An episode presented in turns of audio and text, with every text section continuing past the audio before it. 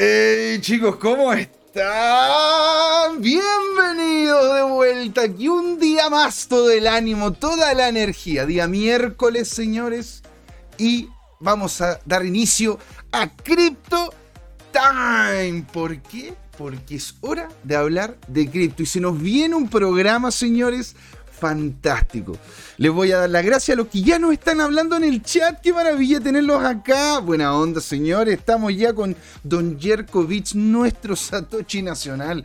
Un gran abrazo digital para usted, señor. Alegría tenerlo acá. ¿Quién más está conversando con nosotros? Don Tomicro dice, buenas, buenas tardes, señores. ¿Cómo va todo? Fantástico, fantástico, fenomenal, estupendo, increíble, apolinio. ¿Sí? Porque cuando baja, compramos.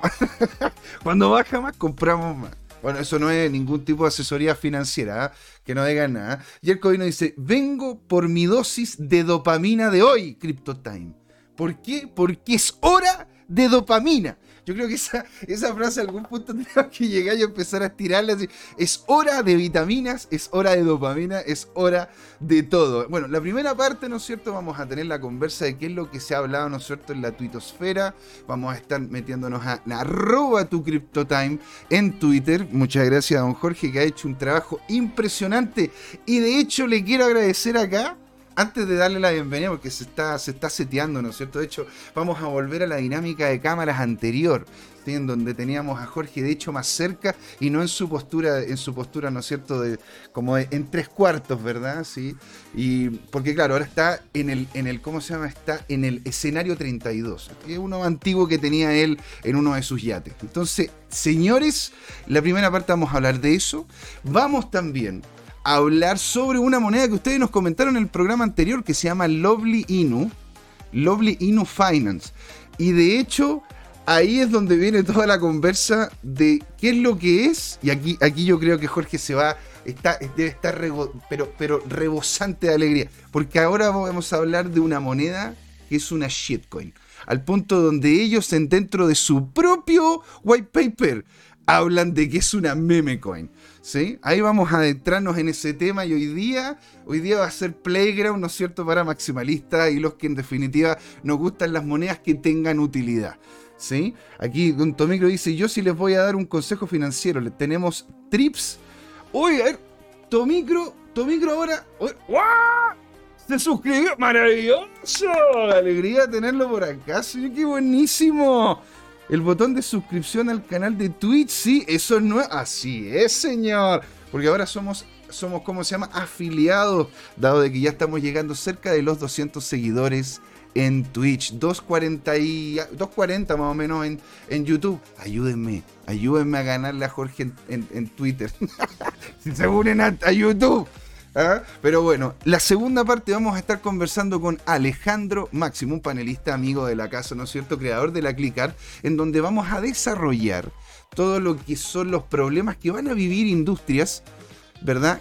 En el corto plazo por la irrupción de esta tecnología blockchain. Entonces, señores, vamos a dar inicio a este programa, el programa 120 y algo ya. Imagínense qué alegría y qué mejor de darle la bienvenida, porque me dicen que ya está completamente listo, ubicado, maquillado y bonito acá. ¡Oh, Jorge Gatiga, señor! ¿Cómo está? Oye, Domingo se volvió a suscribir, pero qué maravilloso. Suscrito 10 veces, hombre. Mira qué bien, don Jorge, ¿cómo está? ¿Cómo estamos? Estamos como, como día de inflación. Oh, ¿cómo es eso? ¿Como día de inflación? ¿Depresivo? la, noticia del mundo hoy día fue el récord en 40 años, José Miguel, sí, señor. de la inflación en Estados Unidos. 1.3 máximo desde el 2005 a nivel mensual y 9.5 a nivel eh, anual. Pero, eso, qué significa? Porque hay mucha gente que me dice, bueno, a ver, yo también he visto países que han tenido, no sé, una, una inflación de dos puntos, no sé, de 10, de 12, y no es que tampoco se hayan muerto ni nada, pero, pero es como porque es importante. Estados Unidos tiene una categoría especial, José Miguel. Es un país que es dueño de la moneda reserva mundial. el famoso dólar o petrodólar, mm. donde en los años 70, específicamente en 1971, el gobierno de Nixon le quitó el respaldo de oro a la moneda norteamericana y empezó una seguidilla de emisión que no ha parado y todo esto en un contexto en que ellos sufrían entre el 1 y 2% anual de inflación. ¿Por qué? Porque en el resto de los países lo hacía peor y usaban el dólar como reserva de valor. Y dentro de todo estaban controlados, porque si bien emitían bastante dinero, también su, el crecimiento de su economía les daba respaldo a ese crecimiento. Entonces, la emisión de dinero iba acompañada con eh, el crecimiento de las industrias a todo nivel, en todos los mercados, ¿ah? mercado financiero, mercado industrial, mercado informático, etc. Mira. Y, y eso eh, venía decayendo desde hace varios años y se agudizó con la pandemia. Y la pandemia de alguna manera dio un chip libre, un recreo a todo lo que fue la gestión de control a nivel mundial en todos los países.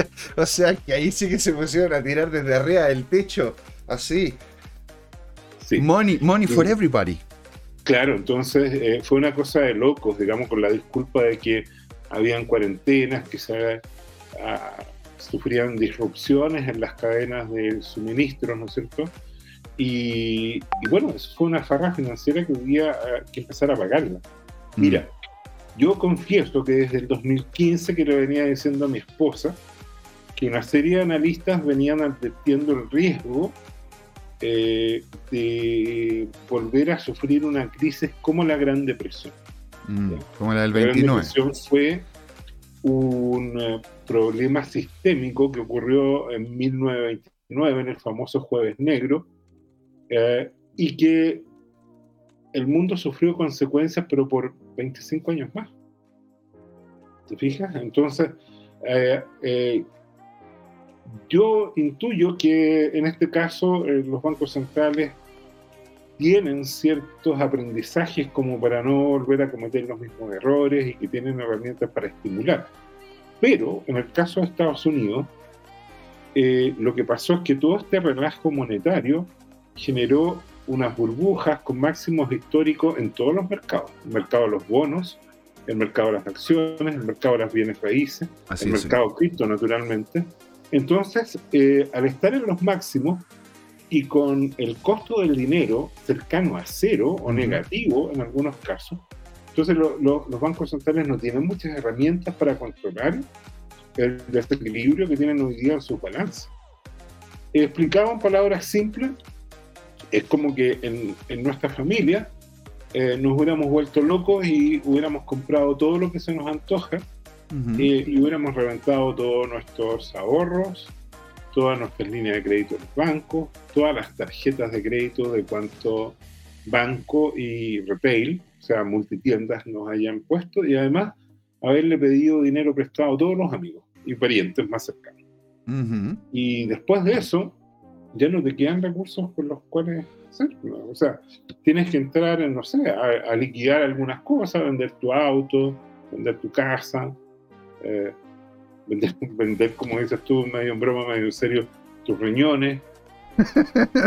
o sea, yo después de que supe que un chico vendió un riñón por comprarse un iPad de segunda generación, yo ya la verdad que hay de todo en este en, lo que es el jardín del Señor. Ahora, el, oh. el, problema de esta inflación es que hay muchos que de hecho están diciendo de que no es la inflación real, sino que es, una inflación que de hecho está, está como, ¿cómo poder decir? Está como un poco ¿Maquillada? maquillada. Iba a decir solapado, solapado la información. fíjate que vi un analista y parece que publicamos ese tweet que decía que con la metodología antigua la inflación en Estados Unidos era del 75%. Yo no sé si tan extremo, pero indudablemente que al menos es el doble de las cifras oficiales. En todo el mundo, los estados, los gobiernos manipulan las estadísticas en función de lo que les conviene a ellos, porque si se sinceran las estadísticas y los pueblos ven con datos objetivos lo que ellos perciben que les está costando vivir y que provoca protestas, revueltas e incluso como vemos ahora último revoluciones. Aquí está diciendo el Tomicro, vender el cuerpo.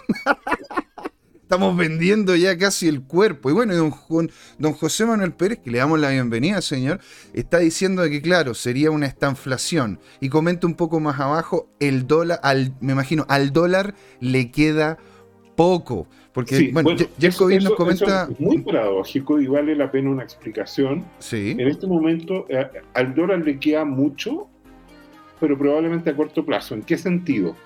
Que el dólar hoy día es la moneda más fuerte del mundo y, a su vez una serie de monedas se están desplomando. Eh, y además de eso, esas economías nacionales están sufriendo récord de inflación. Eh, a ver, creo que lo tenemos en un tweet, déjame buscarlo, pero mira, aquí, una de las cosas, aquí una de las cosas también, aquí una de las cosas interesantes que comenta Don Yerko, ¿ah? Estados Unidos con inflación es igual, se derrumba el dólar slash Ponzi. Ahora, ¿qué es lo que, por, qué cómo se llama algunas personas, Jorge, que dicen de que el dólar literalmente, o todas estas monedas, ¿sí? que no tienen un, un subyacente como el oro, como la plata o como algunos incluso están proponiendo, ¿no es cierto?, el patrón, el patrón Bitcoin o el, sustento Bitcoin. ¿Por qué, ¿Por qué, cómo se llama, se pueden decir que son un Ponzi? A ver, son, un Ponzi porque eh, los bancos centrales que controlan a esa moneda pueden emitir infinito. Y eso no es solo teoría, sino que en la práctica hay entrevistas grabadas a banqueros eh, de la Reserva de Estados Unidos que dicen que tienen caja infinita. Y, ya lo advirtió en su momento el presidente de la Reserva Federal, Greenspan, en que él dijo, mira, Estados Unidos nunca va a tener default, porque si tiene deuda, lo, se pone a imprimir billetes y con eso paga la deuda. Y en el fondo, eh, el que termina pagando todo ese déficit, ¿quién es? Es el acreedor. Y aquí la esencia es la siguiente, es entender bien de qué se trata el dinero, que parece un poco pesado filosóficamente, pero y entender bien cuál es tu rol, mi rol, el rol de, la persona que nos escucha. Mira, lo que tienen que entender es lo siguiente, que yo no lo tenía claro el año 2013 en que fue la primera charla de Bitcoin en la Universidad San Sebastián, donde yo hacía clase y Miguel Claje era estudiante, y vino un señor, Siebert, si recuerdo bien el apellido, eh, que era contador y nos hizo un taller de introducción a lo que era la moneda y nos hizo simular que éramos eh, miembros del Banco Central, emitimos un papel, lo firmamos y entendimos que un billete, como cualquier billete modesto, déjame ubicar un billete, eh, como, como por ejemplo estos mil pesos, ah, que estamos, entre paréntesis, estamos en un momento histórico. En este momento, esta Luca, una Luca. Ah, sí, por fin lo logramos. Tenemos uno a uno. y además es lo mismo que un euro. ¿ah? Y Buda sacó el famoso chiste de los tres hombres arañas apuntándose entre ellos. El euro igual al dólar igual a la Luca. Exacto, exactamente. Ya, pero mira, ¿cuál, es la diferencia entre estos dos papeles de colores? O yo creo que hay algo más dramático, ¿ah? que es lo siguiente, mira, eh, fíjate que acá tengo un billete de 10 lucas, ¿ya? Entonces, ¿qué es lo que ocurre? Este es un papel de color y este es un papel de color. Aparte de ser un papel de color, obvio que uno tiene un número que vale 1000 y el otro tiene un número que vale 10.000. Entonces, en teoría, este vale 10 veces más que este. ¿Y, por qué? Es el mismo papel, no, no es 10 veces más grande, no es 10 veces más bonito, no es 10 no es 10 veces, veces más, en, sí, en lo que es materialidad, no es 10 veces más valioso. Claro, entonces, claro, eh, eh, aquí hay un capital simbólico que es lo que hace que, estas cosas valgan, ¿no es cierto? Temporalmente igual por ahora, pero ya llegará un momento en que eh, el peso chileno se siga depreciando, como es la trayectoria, y quizás en algún momento, con algún otro tipo de gobierno, tengamos una apreciación del, del peso como en los viejos buenos tiempos, digamos. Pero obviamente que ahora estamos en un camino de depreciación. Ahora, ¿qué es lo que ocurre? La clave de esto es estas firmas de acá. Acá hay una cosa que dice Banco Central de Chile y estos señores son el presidente y el gerente general. Entonces, esta institución tiene un capital simbólico, tiene una credibilidad que hace que esta cosa funcione. Ahora, ¿qué ocurre? Que hay países donde ese Banco Central está tan depreciado, como el caso de Argentina, que hace que los papelitos de colores valgan mucho menos. Y cada vez valgan menos. O sea, bueno, es lo que, lo que dicen allá en Argentina es que como están creciendo tanto, tanto que están creciendo, Jorge. no te desvíes la anécdota. Ya, ok, ok. Ya. No, me voy, no, voy a calentar. Vamos a la esencia, vamos a la esencia. No caigamos en, en, la anécdota, en el chiste fácil. Okay, okay. De, de, la calidad de esas autoridades, porque la nuestra no está mucho mejor. Ya, bueno, a ver, es que. Ah, bueno, entonces, ¿qué, Entonces, bueno, vamos a la esencia. ¿La esencia cuál es? Esto no es que yo lo tenga mala al gobierno de Chile o al gobierno de Argentina, sino que vamos a la esencia. Como dice Yerko, todos los países que están basados en esta moneda fiduciaria caen en la tentación de emitir sin respaldo y eso es un esquema de estafa para el pueblo. Mm. Entonces, ¿qué es lo que ocurre? Que sufren el impuesto inflacionario. El impuesto inflacionario es algo que te carcome el patrimonio, que te roba el fruto del trabajo, que castiga a los más desposeídos. Y no está regulado, ¿eh?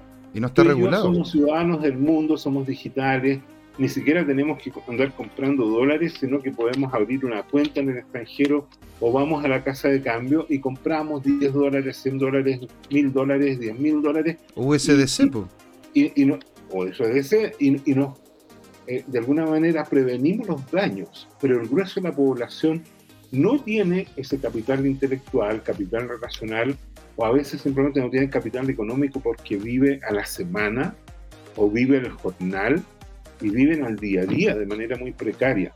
Entonces, ¿qué es lo que ocurre? Que esta máquina nefasta que hay, ahora, lo que quiero decir es que eh, en la esencia esto me transforma a mí también en, un revolucionario, eh, en el sentido de que si hay algo que a mí me molesta profundamente es el, efecto cantillon o cantillón. Ah, pero, ah, lo que es el efecto cantillón? Explíquelo por favor, señor, porque en economía, ¿qué es lo que ocurre? Que un banco, en algún momento, un banco central, emite dinero, toma la decisión de emitir dinero. O, por ejemplo, cuando aquí en Chile se autorizaron los retiros de las AFP. O sea, aquí, en Chile aquí en Chile jubilaron a, jubilaron al país. Le dijeron no, que aquí tiene vuelta toda la plata que supone que tenía que guardar para su vejez. Claro. Entonces, ¿qué es lo que ocurre? Bueno, eso daña por un lado directamente el ahorro, daña la inversión, pero además perjudica no solamente a los más pobres, porque ¿qué es lo que ocurre? La gente que tiene dinero, los banqueros, cuando viene este exceso, toman ese exceso de dinero y empiezan ese dinero lo captan y empiezan a comprar más bienes raíces, más autos, más alimentos, más todo lo demás. Y el resto de la población se demora en que ve que empieza a haber escasez de bienes y los precios empiezan a subir en consecuencia y se dan cuenta demasiado tarde. Entonces, ¿qué es lo que ocurre? Que, que por lo que fuera, o por, por liquidación de los ahorros, como fue los retiros de la AFP, o por aumento de la emisión del Banco Central, o por lo que fuera, por degradación de la economía, por baja de tus ingresos, por ejemplo, de las exportaciones del cobre, o por menos exportación de fruta, porque se te caen los mercados externos, porque está quebrando el Líbano y ya no compra manzanas, y, así sucesivamente. Y, bueno, quebraron los y también están quebrando un montón de, de otros países. Cierto. Entonces, eh, eso provoca que al final perjudica al grueso de la, de la masa trabajadora, ¿te fijas? Y, para qué decir, perjudica mucho más a los que ni siquiera trabajan porque no tienen ingresos, no tienen este, este tema. Y, también, ahora, y también hay un problema eh, con el tema de la deuda, porque el, problema de crear dinero es que tú no simplemente creas dinero, porque si lo quieres crear y que no afecte, ¿no es cierto?, a lo que es el balance económico del país, lo tienes que hacer contra deuda porque de esa manera ese dinero se estaría devolviendo. Esa es la idea detrás del Banco Mundial, de la, de la ¿cómo se llama? y, de otras estas entidades, ¿no es cierto?, que, que son prestados, que le prestan dinero a los países. ¿Te das cuenta? Porque no es que hayan creado dinero de la nada, sino que lo crearon en relación a deuda que después se iba a eliminar de la, masa monetaria que se está moviendo. El problema es que esa deuda si constantemente, digámoslo como a la Argentina o otros países que están también en extremo endeudados, la siguen tirando hacia adelante y la patean y la patean y la patean y la siguen haciendo crecer de alguna manera, que fue lo que, lo que hizo Macri en el gobierno pasado, ¿no es cierto? Al final lo que termina ocurriendo es que toda esa deuda, que es literalmente impagable, la terminan, la terminan eh, recibiendo o llevando a sus cargas las generaciones futuras. Entonces, no solamente es un tema de egoísmo de las generaciones actuales, sino que es un, es un tema de descriterio para las generaciones futuras. Entonces, no, es un tema, no es un tema, porque esto también termina afectando al tema cripto, porque si el, dinero, tu, dinero, no es, no, tú, tú, no puedes utilizar de forma tradicional por todas las dificultades, ¿no es cierto?, que involucra el Estado en relación a, en, que suerte cierto nivel de poder en relación a, ¿no es cierto?, sus, eh, en relación al manejo de la economía a través de la moneda. Entonces, si es que tú no puedes utilizar esas monedas y tú tienes que pagar cosas, las cosas cada vez están más caras, es posible que haga una presión, y te lo pregunto también ahí para poder hacer conversa, una presión a lo que es la venta de estos criptoactivos, sobre todo los que se le vende menos valor, por eso también estamos viendo el tema de los NFT, como han caído, porque la gente dice, a ver, yo entre, perdón, yo entre, entre poner un plato de comida caliente encima de mi mesa o ponerle un plato, un plato de comida a mi familia, a, mi, a mis parientes o lo que sea, y tener un monito, ¿me entendí o no? Que es un dibujito que no me entrega nada. Bueno, yo vendo ese mono, ¿me entendí? En una de esas a lo que me den y le coloco un plato de comida. Lo mismo está pasando con otro tipo, con otros tipos de monedas, las cuales las están soltando. Cosa interesante, Bitcoin y Ethereum han aguantado ahí, fíjate, han aguantado ahí. Pero este tipo de acciones que están haciendo desde el Estado, porque hay varios libros que hablan de ese problema, de que el Estado, ¿no es cierto?, crea, un, crea una solución, esa solución crea un problema y tiene que haber una creación de más Estado para poder solucionar el problema que el Estado creó. Y para, para solucionar ese problema, ahora que, ahora que hay más Estado, es una solución que a futuro genera otro problema. ¿Te das cuenta? En definitiva, es el problema, el, el laissez-faire. ¿No es cierto? no, no, permiten la, la, idea del desafío. Y ahí es donde tenemos el drama. Voy a eliminar algunas cosas que están apareciendo en el chat, pido las disculpas correspondientes, se eliminan inmediatamente. Oye, José Miguel, mira, lo que yo quería compartir contigo respecto a la inflación es que, bueno, eh, estamos todos impresionados y tiene consecuencia una inflación que, que en los hechos oficialmente está llegando al 10% en Estados Unidos y extraoficialmente debe ser por lo menos el doble, ¿ya? Eh, porque hay rubros, digamos, que, han subido mucho, más como los alimentos y los arriendos. Ahora bien, solo para que tengas una idea, eh, los países más afectados del último año por la inflación en el mundo, te los leo. Líbano, 211%. Sudán, 192%. Zimbabue, 192%. Venezuela 167%, Turquía 79%, Sri Lanka, Sri Lanka que, tiene una revolución, 55%, Pakistán 21%, Rusia 17%, y de ahí y así ya empiezan a aparecer los otros en el orden de 15. Yo vi otra lista y estaba lleno de países que estaban entre 10 y 15 entre los cuales está empezando a aflorar Chile, porque Chile está ahí entre el 11 y el 13%, ligerito nos vamos a llevar unas malas eh, sorpresas. Sin embargo, ya se empieza a notar la falta de liquidez. El Banco Central está pagando tasas más altas y por lo tanto está reduciendo eh, el activo, perdón, el circulante y por lo tanto eh, las alzas de precios son cada vez más acotadas porque se suben más, tú, como bien dices, van a haber una serie de bienes y servicios que la gente no va a vender ¿ah? y va a tener que comerse ese, ese daño patrimonial y va a haber gente que va a tener que vender casi al costo. Mira, oye, don Juan Limón nos mandó un cheered por 100. Gracias, señor. Buena onda. Es que bueno, Porque lo que, pasa es que, lo que pasa es que hemos hecho algunos cambios bien locos en la plataforma. Ahora que estamos llegando a los 200, ya somos afiliados como tal y por lo tanto tenemos una serie de, loguitos y cosas así. Entonces, los primeros que partieron con nosotros en el programa tienen, un tienen una cosita chiquitita en Twitch, ¿no es cierto? En donde aparece como uno. Y ahí se pueden entregar diferentes cosas. Síganos también en Twitch si nos están siguiendo en YouTube. Y si nos siguen en, YouTube, síganos también en Twitch. Pues. Nos pueden llegar y seguirnos en ambos lados. En Instagram también en, ¿cómo se llama? En, em, en arroba tu CryptoTime. Así que alegría, alegría de tenerlos aquí, que tengamos más cosas para poder interactuar con ustedes. A futuro, de hecho, vamos a colocar ahí, si es que hay algún tema que quieren colocar encima de la mesa, poder destacar los mensajes, ¿no es cierto? Comentar alguna cosa puntual. Y estoy incluso aprendiendo, Jorge, algunas cositas que tienen que ver con encuestas para poderle hacer a la gente mientras estamos conversando. ¿eh? Maravilloso. Así que se vienen muchas cositas choristas. Te pido un servicio eh, mira, puedes proyectar, te el WhatsApp, ahí el link del ranking que te quiero mostrar. ¿Por qué? ¿Por qué es importante esto? Porque lo que vamos a mostrar ahora, en mi opinión, es lo que le da sustento a un pronto eh, despegue alcista de Bitcoin. ¿ya?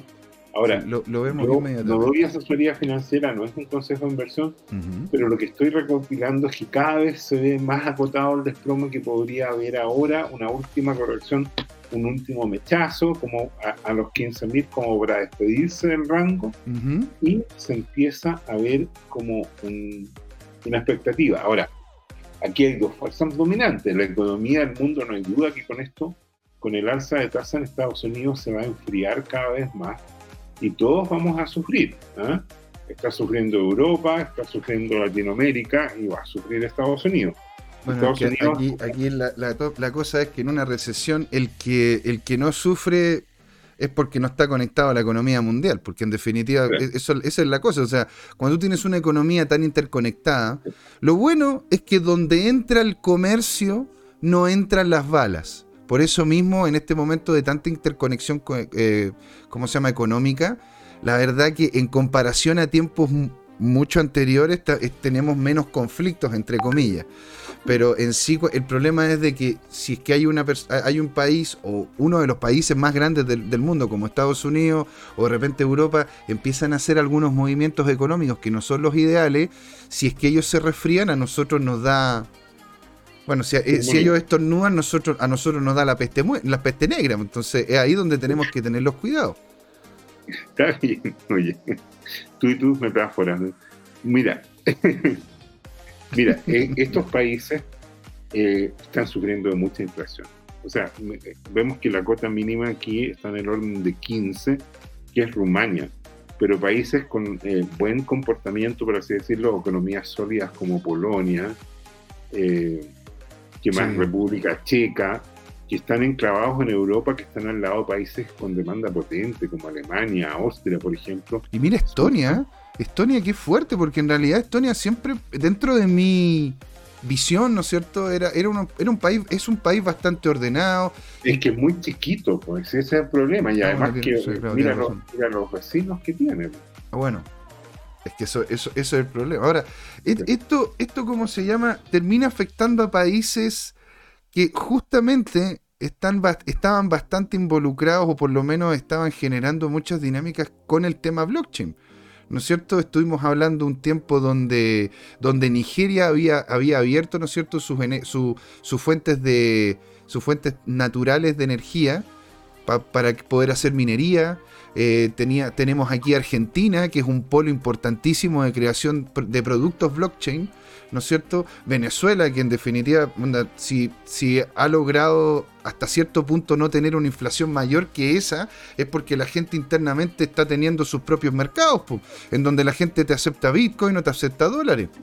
¿Te das cuenta? Sobre todo después del gran apagón que vivió, que vivió Venezuela hace, unos meses atrás, en donde la gente literalmente no podía sacar, ¿no es cierto?, su dinero fiat de los cajeros ni de ningún otro lado, porque no había ni siquiera sistema para poder hacer funcionar los bancos, y literalmente empezaron a crear una economía interna en relación al dólar. Por eso también están, no tienen, o no tienen una inflación mayor.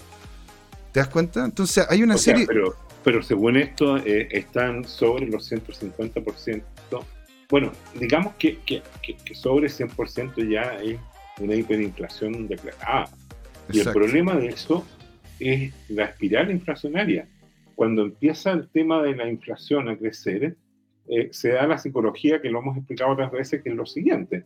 Vas donde el panadero y te das cuenta que el kilo de pan hoy día está a 2.400 lo subieron 100 o 200 pesos. Eh, ¿Por qué? Porque la economía de Estados Unidos, el trigo, etcétera. Mm. Entonces tú eres dentista, entonces por la, la consulta que antes la tenías a 20 mil, ahora la subes a 25 mil. Mm. Y el zapatero que va al dentista se da cuenta de eso, entonces después, cuando te arregla los zapatos, ya no te cobra 10 mil, te cobra 15 mil.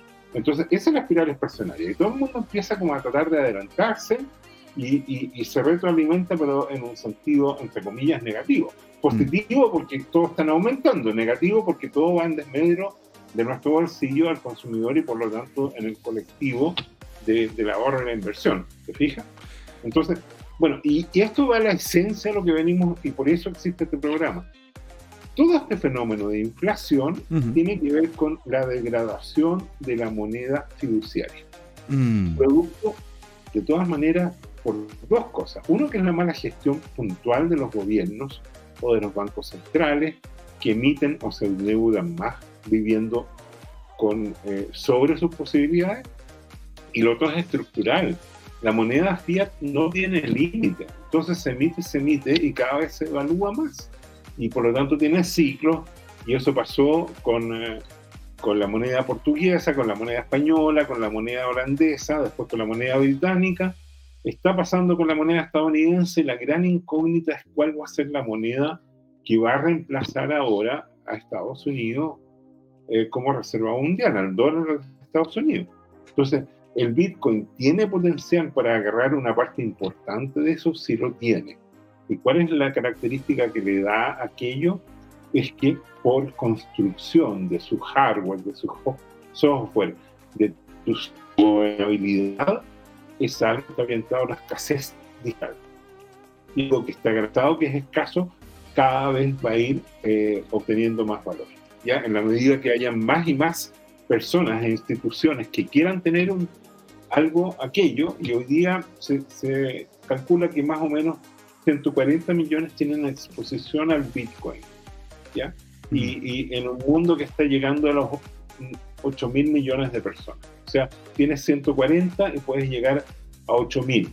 Puedes crecer de 140 a 1400 10 veces en su potencial de uso. Y en teoría, de esos 1400, podrías crecer unas 4 a 5 veces más. En teoría, porque naturalmente hay personas que eh, no, tienen las características para ser usuarios de, de nada digital, por ejemplo, y están al margen, son analfabetos digitales. ¿Cuántas de esas personas? Bueno, yo creo que son cientos de millones y tal vez miles de millones. Pero hoy día más de la mitad de las habitantes del mundo tienen conexión a Internet y podemos ver en el mundo que hay personas que eh, no están muy bien educadas, sin embargo, son perfectamente hábiles con sus celulares. ¿ah? Para, y, y, qué es lo que ocurre, por ejemplo, que en África transformaron al celular en su billetera digital? Y eso tiene un potencial enorme. O sea, se saltaron todo ese camino de ir al cajero automático y manejar eh, estos billetes, estos papelitos de correo. No, fueron directos el manejo digital. Increíble. Ahora, mira, aquí don Juan Limón nos dice, yo creo que a partir de este momento las criptos van a demostrar para qué sirven y nos vamos a los 30, señores. Mira, y yo le pregunto ahí, ¿cuándo podría pasar eso? ¿Este año? ¿El siguiente? ¿El subsiguiente? Y don, y don José Manuel Pérez nos dice BTC. Porque me imagino que está comentando, ¿no es cierto?, sobre cuál sería, sería la moneda que va... Te, cuento algo divertido tú y yo, que somos calcetineros del, del CZ. A ver, cuéntenos, señor. El CZ publicó en su tweet, le preguntaron por ahí qué, pasaba con el cripto, ah. entonces, con, el Bitcoin, perdón. Mm, entonces, mm, mira, yo llevo tres ciclos en el Bitcoin. En el primero dijo, eh, eh, llegó a valer mil dólares y cayó a 200 dólares. Y esa crisis duró como un año. En el siguiente llegó a estar cercanos a 20 mil y llegó a caer a 3 mil. Y la recuperación duró un año. Y el ¿Cuál fue el último precio del Bitcoin, eh, José Miguel? el último precio del Bitcoin, dice usted, en este momento, señor? No, no, no, no, no. El, el máximo histórico, perdón. El máximo histórico, lo digo inmediatamente con noción de causa, ¿verdad? Colocándolo aquí. De hecho, lo voy a compartir para que lo veamos juntos. ¿Te suena 69.420? 69.420. Lo ratifico inmediatamente. ¿eh? ¿Y en qué fecha fue? De hecho, fue 60. A ver si estoy bien. ¿Hay alguna 69.000, quise decir, 69.420. A ver, aquí, según lo que tengo visto acá, 60, 60. Bueno, lo estamos viendo, ¿no es cierto?, en lo que es Bitstamp. ¿Por qué ocupo Bitstamp? Porque es el que tiene mayor cantidad de tiempo hacia atrás de información sobre esto. Entonces, puede ser de que haya sido mayor que esto, pero aquí por lo menos me sale 69.193. Mira tú, ¿y en qué fecha fue? ¿Qué día? Eh, ¿Cómo se llama? Fue el día, señor, le digo inmediatamente, fue el día 10 de noviembre del 21 éramos felices en ese entonces. Muy bien. Entonces, esos momentos eran de felicidad y le pido la disculpa a Yerko porque de nuevo apreté, apreté como se llama algo, pero son cinco minutos nomás y ojalá te escuchemos mucho más después. Es que, es que de repente, ¿no es cierto? Entre, apretar acá, apretar allá y todo se me, se me peta el dedo. Pero, pero son cinco minutos nomás. Yo me equivoqué. Yerko, te queremos mucho. No te, no, no, no, no, no, no te vayas. Muchas gracias por tu esfuerzo, José Miguel. Agradezco tu devoción. para eso estamos y tu espíritu de servicio. Aquí don José Manuel Pérez les dice, les cuento, viene algunas liquidaciones de BTC a 10.000 y vendo mi casa, la suegra, vendo todo. BTC a 10.000 quiero, quiero decir a persona. Bueno, para terminar la anécdota de CZ y con eso termino mi intervención, a CZ dice, bueno, llegamos a 69.000 y, y fue en noviembre del año pasado. Mm. Y yo veo un patrón. ¿Y ustedes dicen? ¿Ah? Yo. yo, lo que quiso aplicar, ¿no Y yo interpreto es que quiere decir que en el peor de los escenarios es que esta caída dure hasta noviembre antes que se recupere. Mm. Entonces, eh, y lo otro es que se ve que está cayendo, pero cada vez cae más acotado. Te fijaste, al principio se desplomó mucho, eh, marcó un, un, soporte, se desplomó nuevamente y cayó mucho, pero menos que antes, y después cayó mucho y ahora está bien. Yo te diría que la siguiente caída tiene razón el, el, el, capo de cripto que pudiera caer, esto no es un concepto financiero, no es una de inversión, pudiera caer a 16.000. Eh, él lo está esperando entre 15.800 y 16.200. De ahí pudiera marcar un mechazo así que dure, pero no sé, unas horas en que vaya a recoger liquidez a, un precio, qué sé yo, puntual, que yo creo que nadie lo va a agarrar porque las órdenes históricas son puestas de mucho de antes en el libro de orden. Tú puedes hoy poner órdenes a, a, 13.000, pero si pasan, hay otras que tienen mayor probabilidad, que están a cerrar todo antes que, que tú en el libro de orden, entonces no se van a gatillar. Mira, Mariano nos comenta acá, si se da lo que dice CZ, va a caer un 80% desde los 69.200. O sea, caería hasta 14.000. Y de ahí rebota. ¡Suerte! ¡Suerte! nos, desea ahí Mariano. Mariano, un gustazo. Genial tenerte acá. Ahora, aquí, aquí de hecho tengo marcado, ¿no es cierto?, la cifra que habíamos hablado de los 16.000 16.011 dólares aproximadamente, que sería la caída que estamos esperando, ¿no es cierto?, según los analistas, y lo que podría ser lo peor, peor que hemos escuchado hasta ahora. Bueno, podría llegar y colocar, ¿no es cierto?, una línea en los 10.000 acá, ¿me entendéis? Pero, pero en sí lo peor que hemos escuchado ha sido alrededor de los... Porque hay que distinguir lo que es la caída con una vela rotunda versus el mechazo o la sombra que puede marcar ese precio. ¿Verdad? Totalmente, pues señor, porque en realidad, a ver, porque puede llegar y pegar una sombra hasta lo peor de lo peor, que estaría cerca de los 13.000. Porque, a ver, hemos visto, hemos visto aquí en el Bitcoin sombras bien fuertes, pues, o sea, mira, mira, mira, mira, esta sombra de acá. Mira esta sombra de acá. Esta sombra acá va desde los 40, desde casi, desde un poquito más arriba, desde los 49.300 y llegó a bajar hasta los 42.000 43 mil. O sea, cerca de 6 mil dólares solamente en una sombra. Entonces podría, podría ser, ¿ah? de hecho aquí también tenemos otra sombra bastante, bastante importante, que llegó desde los 47.000 hasta cerca de los 44.000 que serían, ¿no es cierto?, 2 mil dólares de sombra. Entonces, podríamos, podríamos en definitiva, ¿no es cierto?, ver de alguna manera un precio, un precio en, donde rebotaría, a ver, viéndolo así como en el, en el gráfico mismo. Voy a sacar esto para tener más espacio para el gráfico. ¿No es cierto? Podríamos ver de que es posible que termine, termine rebotando hasta acá. A ver, le voy a pegar aquí una. Una, una. Podríamos verla, ¿no es cierto? Que se mantenga rebote hasta acá ¿no es cierto? Y aquí es donde podría aparecer una.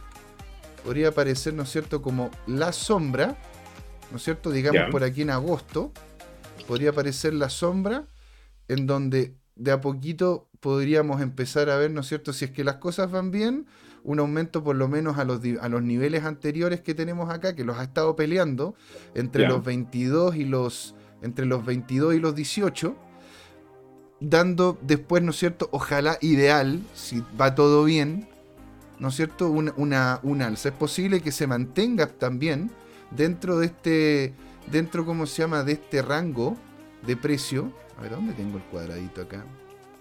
No, esto era... No, eh, aquí está. Entonces, podría llegar y permanecer un tiempo dentro de este rango de precio, ¿verdad?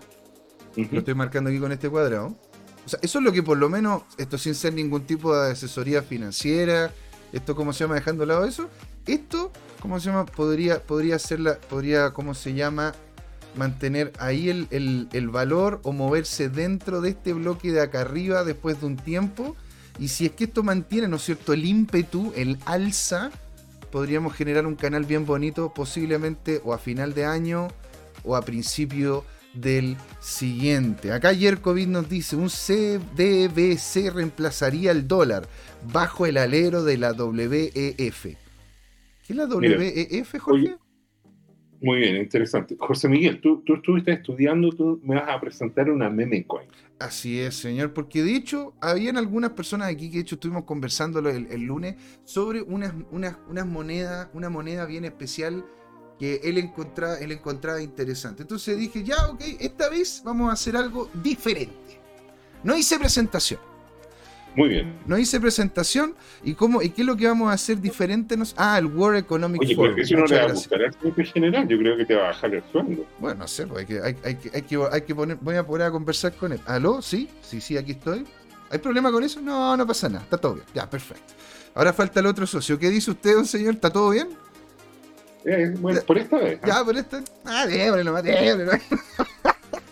bueno, a ver. Él, él, nos, él, él, nos comentó sobre esta moneda bien interesante que se llama pero, ese fue el señor Pérez el que no, el que estaba haciendo el pump and dump. parece, ¿ah? no me acuerdo si es que era él. Porque, bueno, aquí el señor, el señor Pérez nos dice: las ballenas están con los colmillos afilados. Tengo órdenes por ahí entre los 10, los 11 y los 12. Eh, cuando Oye, Caracol nos comenta eso. Aquí, aquí están pidiendo consumir FOMO, eh, así que antes que te vayas, haz el canal alcista del BTC, por favor. Ya, perfecto. O sea, la verdad que desconozco exactamente cuándo, pero si nos ponemos, si nos ponemos más o menos exquisitos en ese sentido, no, no, no va a ser de regresión. Lo que quiero es una canal paralelito. Podríamos, a ver, en una de esas se mueve dentro de esto bastantes meses, ¿ah? pero podría llegar. Yo personalmente, personalmente creo que al igual como logramos un muy buen nivel en noviembre del año pasado, y ha sido bastante consistente. De hecho, en uno de los programas, Jorge, nosotros vimos una tabla en donde salía, ¿verdad? los meses en donde se tenía mayor crecimiento. Ah, sí. ¿Te acuerdas? Y en noviembre, y sería interesante, y en noviembre, te das cuenta, empieza, ¿no es cierto? Por lo general, un, alza, un, alza que bueno, no creo que sea tan, tan, tan potente, pero podríamos verla por este lado de acá. Si es que se estaría posiblemente haciendo el, cuento, ¿no es cierto? Eh, la EGTCL, que es, Don Luis. Es Don Luis. ¿Será Don Luis? Hola José Miguel, ¿podrías trazar un canal alcista, porfa? Sí, pero encantado, ahí estaría.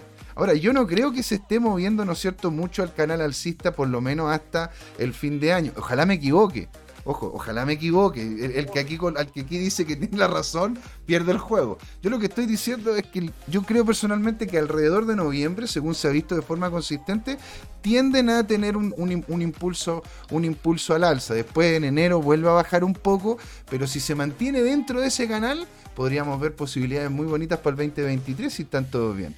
Y nos continúa diciendo, se estaría validando la directriz y ahora sería una nueva tendencia si se da claro. No, me lo, me lo, dice, me lo, me, lo, afirma. Se estaría validando la directriz y ahora sería una tendencia si se da claro. Exactamente. Y de hecho, una de las cosas que se conversaron en su, en su momento en el programa de Don Luis, ustedes lo conocen, Crypto Trading Time, los domingos de 7 y si está inspirado, de 7 a 8 y media, y si está inspirado, le hacen preguntas y le sacan el jugo a don Luis, llega hasta las 9, 9 y media. Así que, así que usted. Y todo por el mismo precio. Y todo por el mismo precio. Por estar ahí sentado disfrutando de esto. ¿Qué hizo? Bueno, vamos a ir entonces a la moneda, ¿verdad? Que nos pidieron que revisásemos, ¿verdad? Que es esta de acá. Se llama Lovely y es, es, como se llama el, el, avance, ¿no es cierto?, del token, del meme token de revolución. ¿No es cierto? A ver. Aquí, lo que vemos. Antes, para terminar lo que, teníamos por el lado del Bitcoin, te quiero decir que históricamente julio ha sido un mes mucho más verde que lo habitual. Y agosto también. Septiembre, en los últimos cinco años, ha sido malito, muy rojo. Y vamos a tener que arrancar. Después se viene octubre con verde y después noviembre y diciembre se ven ahí nomás. Bueno, pero hasta ahora nosotros hemos visto que eh, por lo menos a final de año tienden a tener una, en una de esas empieza el alza después de septiembre, octubre, para, para después en una de esas ser más mellow, que es lo que digo que no necesariamente tiene que ser una proyección tipo, tipo, tipo logarítmica, te das cuenta en donde se va para arriba directo. Ahora, esta Lovely, ¿está en la famosa gema india? Esto fue una de las cosas que de hecho estuvo revisando Don Luis en, el en unos programas anteriores. Ahora, el, tema, el tema con esto es que es una cripto que a sí misma se dice una cripto meme. ¿Te das cuenta? Y la forma en la cual tienen esta... ¿qué este es una meme coin? Una meme coin es una... Bueno, en un principio el concepto de meme coin era literalmente poder hacerle un pago o hacerle una retribución al que colocase un meme o un aporte dentro de una página o dentro de un foro puntual porque estaba muy bueno. O sea, yo me río por el meme que subiste tú, ¿no es cierto? Y yo digo, digo, ya sabéis que te voy a ah. regalar unas meme coins. ¿Por qué? Ah, es como un like, pero con valor económico. ¿Te das cuenta? De hecho, así es como de hecho literalmente partió Dogecoin, en lo que era Reddit. Querían Dogecoin ser como esta moneda o como los créditos de Reddit que te pudiesen pagar por el contenido. En su momento también por eso lo cubrábamos de que en el caso de que el tío Elon, parece ser que ahora no, ahora lo están demandando porque no quiere comprar, antes lo estaban demandando porque quería comprar. Entonces, ahora, entonces eh, estábamos diciendo, bueno, si en una de esas esta moneda, ¿no es cierto?, podría llegar y ser una moneda interesante para poder utilizarla dentro de la plataforma. Es decir, don Jorge coloca un muy buen tweet con información detallada sobre algún tema, ¿por qué yo no le voy a poder, por, qué no le voy a yo a entregar una retribución al respecto? Es tiempo que gastó don, Jorge, ¿no es cierto?, haciendo el, tweet, que tiene mucho valor. Entonces, de ahí parte el concepto, pero después, ¿qué terminó pasando? Se decantó a que el, meme, el meme mismo era la moneda. ¿Te das cuenta? Como que después de haber sido una moneda para pagarle a otro por un meme, pasó la moneda misma a ser un meme. ¿Y qué significaría un meme? Algo que técnicamente está hecho en broma o no es serio. Pero ellos intentan de forma consistente. Me leí el white paper. ¿Tienen white paper? Por lo menos tienen white paper. O sea, esa cuestión. Les voy a dar un, les voy a dar un aplauso, pero un aplauso chiquitito, así. Porque en realidad no es un, más que ser un white paper, Jorge, lo que es es un disclaimer. o sea, eso es lo que es, Yo estuve leyendo y me reía solo porque en realidad, imagínate, es un literalmente, o sea, este, esta parte de Legal Investment y Disclaimer es cerca del 60% de todo, de todo el white paper. Es decir, es decir, o sea, aquí nosotros creamos esta cuestión, el que le guste, le guste, el que gane, gane, y el que no, bueno, que se joda, ¿no? Que se joda. Muy bien explicado nos comenta el señor, el, el señor Pérez. ¿Cachai? Bueno, sí, y, en definitiva, bueno, si nos vamos a, nos vamos a qué, qué es lo que es esta moneda, ¿no es cierto? El token fue como que tuvo la incepción, la, el inicio por ahí por junio 15 del 2021, o sea, relativamente joven. Y yo, Jorge, intenté, por eso también no hice un, no hice un, PPT, bueno, porque intenté buscar a los que habían creado esto. Y no, salen en ningún lado, o sea, no salen en nada, en ningún lado. De hecho, empecé a seguirlo, empecé a ver acá, ponte tú, aquí, aquí en Twitter, en donde dije, bueno, coño, yo, yo me imagino que en Twitter deben seguir, ¿no es cierto?, a los creadores que lo hicieron. Pues no, este tipo de acá es un influencer. ¿Entendido, no? O sea, ninguno. Pero ahí no aparece, no aparece nada de nadie. Entonces, ahí ya, primero tenemos una red flag, ¿verdad? Una red flag primero en, el sentido de leemos el white paper y nos dice literalmente. Una red flag es una alerta. Es, una alerta, sí, muchas gracias. ¿No es cierto? Que, dice literalmente el, descentra, el este proyecto este proyecto es un, como de un, de, es de un memes descentralizado. Ya. Ahora, tú me dices, bueno, pero ¿cómo funciona esto? Y ellos llegan y te colocan acá, incluso, ¿me entendía? En el white paper te colocan el precio de la moneda, pues bueno. O sea, a ver, tú, tú podrías creer, tú dirías cómo se llama de que, de que Satoshi hubiese puesto, weón, en la. Perdón, pero no, no quiero decir garato, pero es que esto me. me, ¿Me no? Esto toca, esto toca botones, pues Jorge, porque al final, al final, eh, eh, imagínate, aquí le están metiendo el dedo en la boca, porque imagínate, aquí la gente le colocan en el white paper cuánto era lo que costaba cuando salió el token ¿no es cierto? Que eran 0,1000 y un 7, a, y le quitaron después de que salió en algunos exchange y te lo colocan acá para que lo leas y digas, oye, aumentó cerca de 7. ¿ah? El video de un trader acostumbrado a ver cochinadas no, pero, por tanta cochinada. No, pero esto, esto, es, esto es una cochinada, pero ya a nivel Dios, Jorge. A ver, imagínate, aquí nosotros, mira, vamos a ver lo que es el token. El token es un BEP20, o sea, eh, que, no, que significa ser netamente de que está en la Binance Smart Chain. Ellos partieron en la Binance Smart Chain, ¿no es cierto? Y a ver, y cuando yo te pregunto, a ver, ¿cuántos tokens crees tú que fueron los primeros que mintieron ellos. ¿Cuántos tokens crees tú? Porque uno dice, bueno... ¿Un, ¿ah? millón? No, no. 100 cuatrillones de tokens. Ah, ¿Se dan cuenta? Cuatrillones de tokens. De los cuales, y bueno, de hecho aquí aparece muy claramente en la página, en la página de ellos, dentro de lo que es el roadmap, ¿verdad? Y te lo dicen, y te lo dicen así, pero con total tranquilidad. Lovely nació con cerca de 100 cuatrillones de supply. Cuatrillones de supply. Después, después eliminaron el 99,8% de ellos. Después quemaron 100 trillones. Después, ¿cómo se llama? Quemaron 40 trillones. ¿Para qué hacen todo eso? ¿Cuál es el sentido? Porque literalmente las cosas cuando tú las deseas, cuando hay un grupo importante que la desea y eso que se desea es más escaso, lo que tiende a ocurrir es que sube de precio. Entonces lo que están haciendo ellos es literalmente crear una cantidad, pero absurda, absurda de dinero, absurda de tokens, porque no es dinero, es tokens, para después, ¿no es cierto?, posicionarlo, que entren a un exchange, que suba un poco que se hagan ricos o se hagan dinero, algunos pocos, haciendo de que después esos pocos entren a invitar a más personas, porque si tú decís, no, pero espérate, esto, esto no debe ser piramidal. Este, este, porque... este, es un proyecto, por lo tanto, como dice eh, Bill Gates, que, que es que consiste en encontrar un tonto mayor. ¿Ese es el tema? A ver, Jorge, aquí tenemos sistema de referido, en donde te están pagando un 5% de las ganancias que tengan las personas que entren acá por tu referimiento. O sea, a ver, ¿qué estamos hablando? De, ese monito piramidal de la oficina, ¿has visto? No, pero, de la oficina? Claro, sí, es no, pero es fácil. Tú, ya, tú llamas a dos y esos dos llaman a otros dos. ¿Eso es? Sencillo, fácil. Está, ahí, en la papa, Jorge. ¿Por qué te estás riendo? Te estoy diciendo el negocio y, y pensar que hay gente que cae en esto, ¿eh? Y ahora, y tú me decís, a ver, espérate, que como lo tengo, lo, tengo en esta otra página, me sale.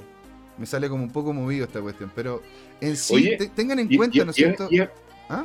Y, es verdad que José Manuel Pérez invirtió como eh, en 100 millones de estas gemas. No, no sé, no sé. Ahí, tendría, ahí tendríamos que conversar con él a ver si realmente lo hizo y se está riendo. Mira, dice, Don Jerko dice, es lovely. Bueno, el es de, del signo peso. El ticker lovely es la inspiración de CTM. O sea. Oye, pero este, este, este, este y mira, mira acá, pues, Jorge, ¿queréis ganar, ganar un 100% APR o no? ¿Filete o no? ¿Genial o no? Este, es la primera vez que mostramos una shitcoin, pero, pero ¿cómo puedo decir? Orgullosamente shitcoin. O sea, pero que esta cuestión es. por ejemplo, todas las otras posan de, de, que tienen algún valor. Esa está el B-Chain y todas esas otras cosas. Ahora, yo hice la pega, Jorge. Hice la pega. hice la pega en el sentido de que. Jorge, yo llegué, agarré, ¿no es cierto? Mira, aquí agarré el roadmap. Sí. Y empecé a primero con los 100 cuatrillones. Empecé a restarle todas las cosas que dicen ellos que se supone que se tienen que restar. Ya. Y no me da. No me da el número porque lo revisé aquí en la en Smart Chain. ¿Me no? Y me sale de que hay 50, hay 50 trillones de Lovely en circulación en este momento.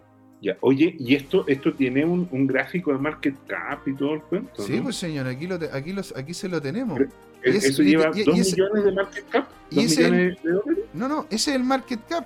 Es una línea plana en, Coin, en CoinGecko. ¿Pero cuánto es? Eso no es nada. Eso es, literalmente, no, no, no, hay, no hay indicativos netos para poder decirle que... Entonces, eh, oye, entonces lo que quieres decir es que eh, José Manuel Pérez nos tomó el, pelo para que nosotros eh, perdiéramos nuestro tiempo estudiando este fenómeno. ¿no? no, no, de hecho yo creo que esto es una cosa fantástica de poder explicar. Nosotros tenemos la obligación de no solamente mostrar las cosas buenas, no las cosas malas. De hecho, nosotros felices, si ustedes me dicen alguna moneda que quieren que revise, a mí, yo me fascina la investigación de moneda, porque es lo que hago, o sea, es lo que hago todos los días. Entonces, imagínate, yo aquí, esto es literalmente, personalmente, caquita.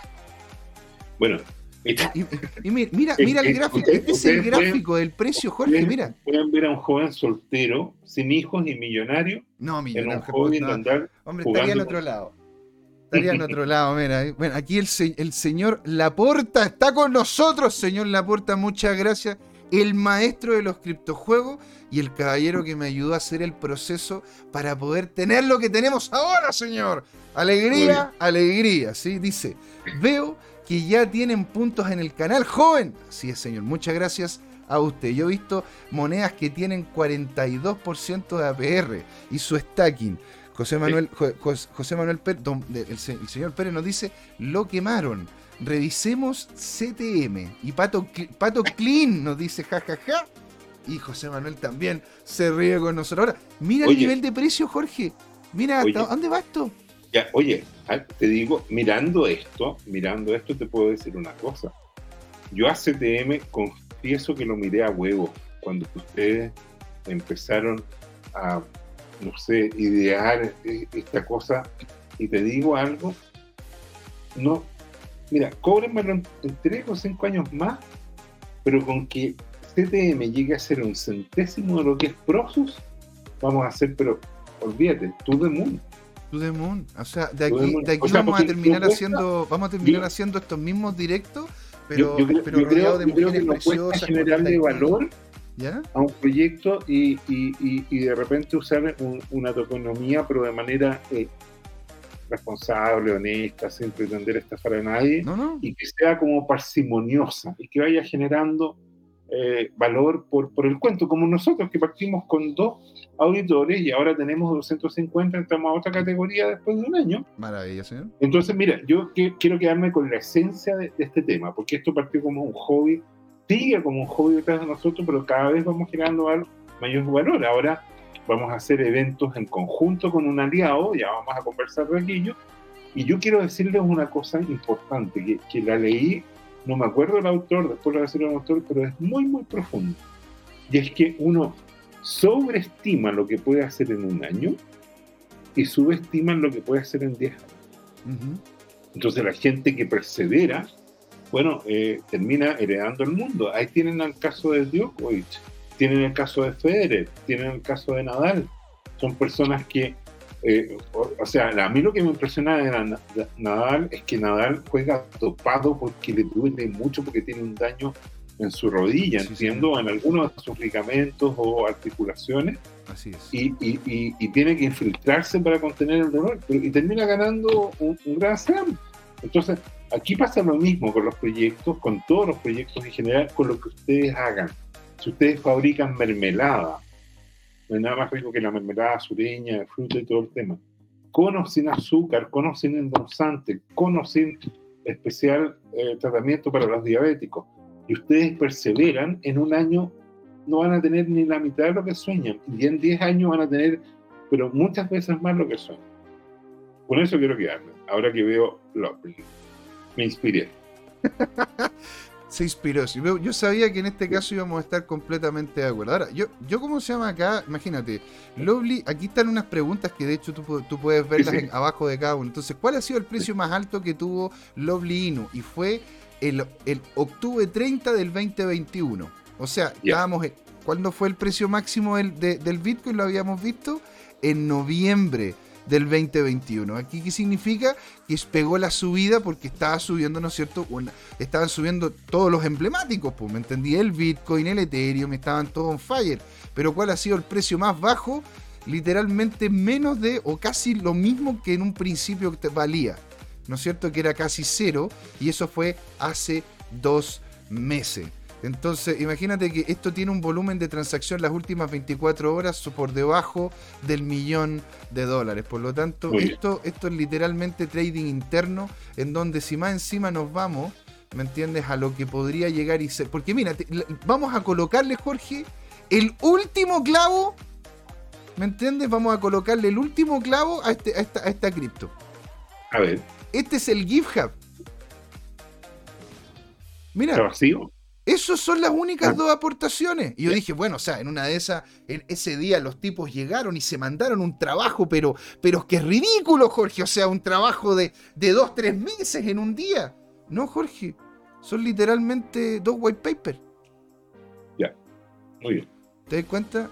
Y si nos vamos más encima, porque hice también la comparación en lo que es Google Trends.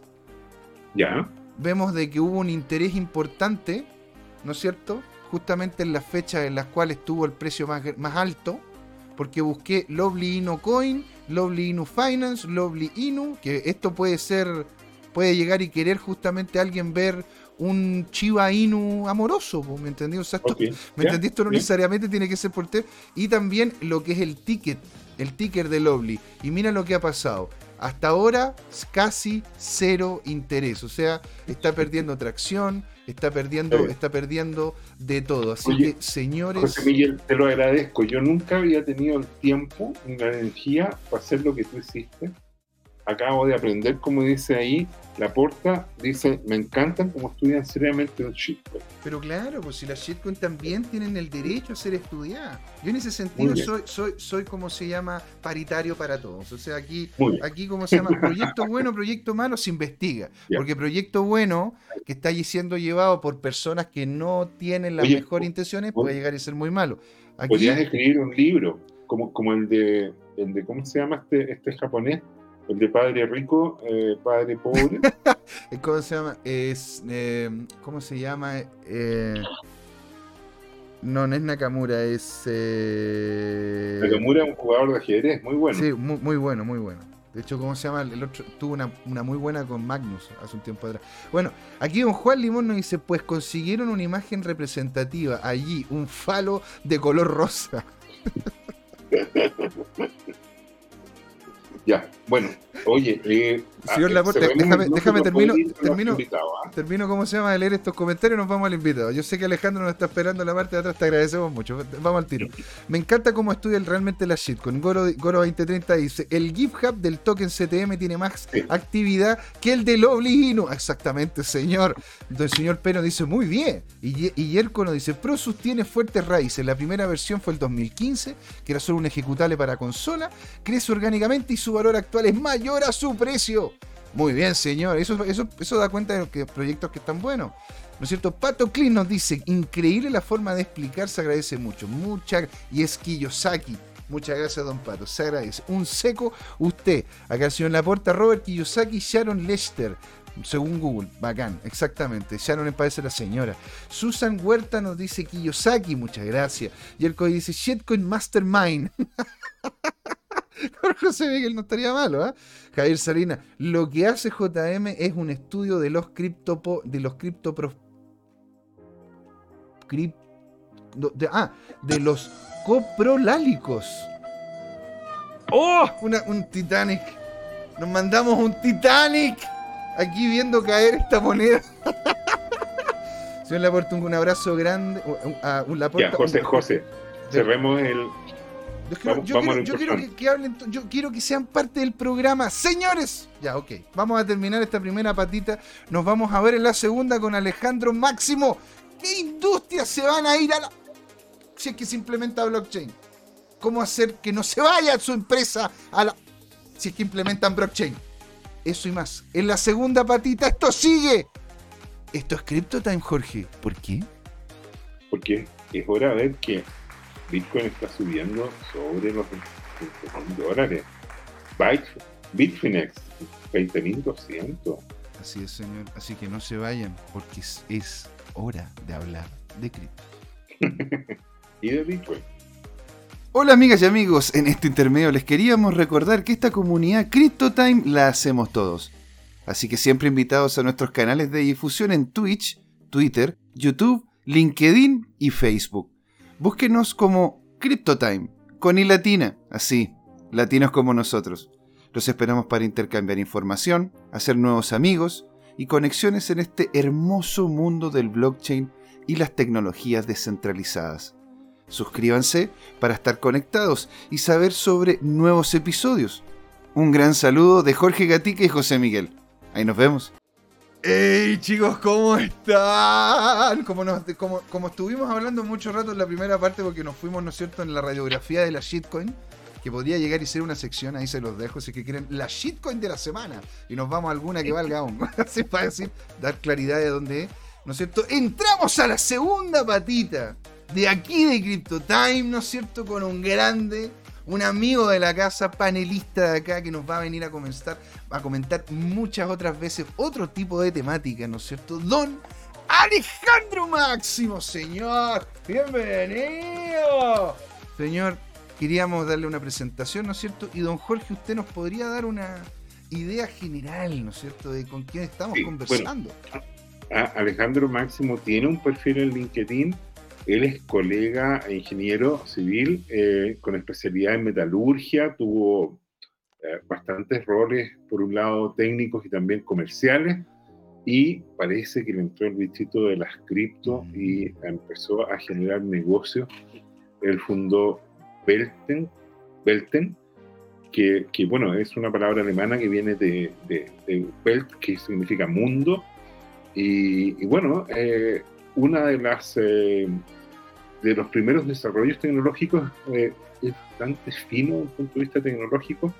Es una tarjeta metálica, es una CryptoCard que además tiene marca registrada, que se conoce como la ClickCard y que es una innovación de todas maneras. ¿ah?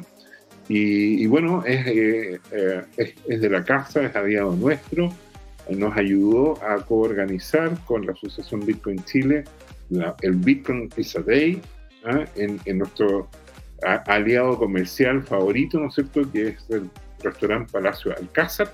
¿ah? Así que ahí ¿Por qué lo menciono? Porque eh, hemos organizado una serie de eventos, nos hemos juntado y en el fondo estamos creando comunidad y esa comunidad está abierta a todo el que quiera aprender o compartir información. That's the game, qué bacán. Don Alejandro, alegría tenerlo por acá, señor. Ahora, la pregunta, ¿no es cierto?, que tenemos que ir resolviendo. ¿Hay industrias que van a terminar siendo afectadas por esta tecnología? Efectivamente. Eh, bueno, esta conversación es la que quedó pendiente de la, de la sesión pasada. Y, ah, bueno, antes de empezar, eh, continuar con la conversación anterior, un, pequeño disclaimer. Lo primero es que eh, la, conversación que vamos a llevar a cabo en, esta oportunidad es netamente opinión, opinión responsabilidad de quien la emite, en este caso de mi parte. Y segundo, que bueno, no es una, evidentemente no es una verdad absoluta. Aquí no estamos, no somos oráculos ni, mencionamos ninguna verdad, si es, es netamente una opinión y la idea es llevar una conversación tanto con con mis colegas aquí presentes como con los, con los feligreses que están conectados.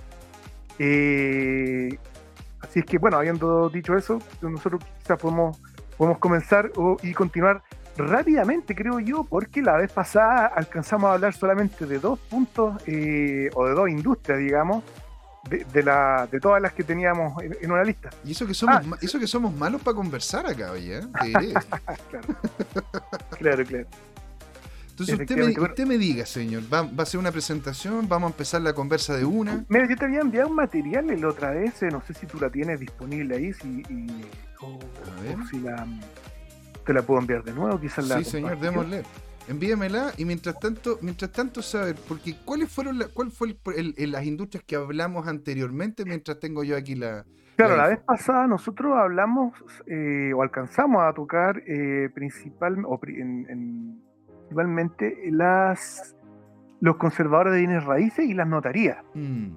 Que en realidad esa, es un punto eh, bastante controversial, porque si bien la, tecnología blockchain efectivamente puede llegar a reemplazar esta industria, es difícil o va a tardar mucho tiempo que eso llegue a ocurrir, porque claro, hay, hay un aspecto muy importante que Jorge tocó de muy buena manera, que, que, que es esta reticencia de la industria propiamente tal dado que, o tomando en cuenta que es una industria o una, un rubro que está, eh, digamos, controlado por agentes que, digámoslo directamente, son, son, poderes fácticos. Entonces, claro, evidentemente va a haber una gran dificultad para que estas industrias se, se, adapten. Pero las que quedaron en la cola, la verdad, es eh, tienen, tienen otro, otro tono, otro, otro aspecto. Y de hecho, para mí en particular son, son más entretenidas para poder conversar, porque son más ahí más, más reticentes, o sea, quiero decir más, eh, ¿cómo decirlo? Están más amenazadas, tienen, más con, con, más el, el ¿cómo se llama? La, la, soga al cuello, podríamos decir. Claro, están más ahí, ojo al charque, como decimos en, en, Chile. Aquí tenemos eh, entonces, ¿no es cierto? ¿Qué industrias desaparecerán con la tecnología blockchain? Título alarmista apocalíptico. Uy, a propósito de eso, mira, la idea en realidad, eh, o mejor dicho, a mí me gustaría darle a esta conversación, me gustaría echarle harta pimienta para mm. hacerlo bien, bien dramático, bien entretenido, pero siempre tomando en cuenta que esto en realidad es una conversación lúdica, un, juego. La idea no es eh, eh, plantarse frente en, en pie de guerra frente a esta industria, sino que muy por el contrario, invitarlas o hacerles ver la necesidad que tienen de adaptarse y por supuesto, o al menos yo como empresa, invitarlas a que se suban al tren, por así decirlo, de esta nueva industria y, eh, poder ayudarlos efectivamente a que se vayan adaptando para que eh, en el peor de los casos no vayan a desaparecer.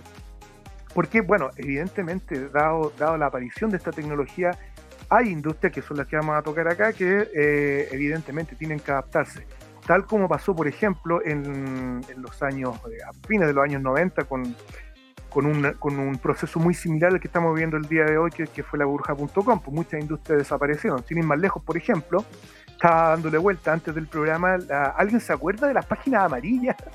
Uh, las páginas amarillas. Bueno, esa es una industria que con la con la con la revolución.com desapareció, pues, hoy día, ¿y por, ¿y por qué? Porque no se adaptó hoy día las páginas amarillas, eh, si se hubiesen adaptado y, al cambio, hoy día serían, podríamos decir, ¿por qué no una suerte de Google chileno? Eh, pero claro, como no se adaptaron, se desapareció. Así que lo mismo eh, les puede ocurrir a estas industrias de las cuales vamos a hablar ahora.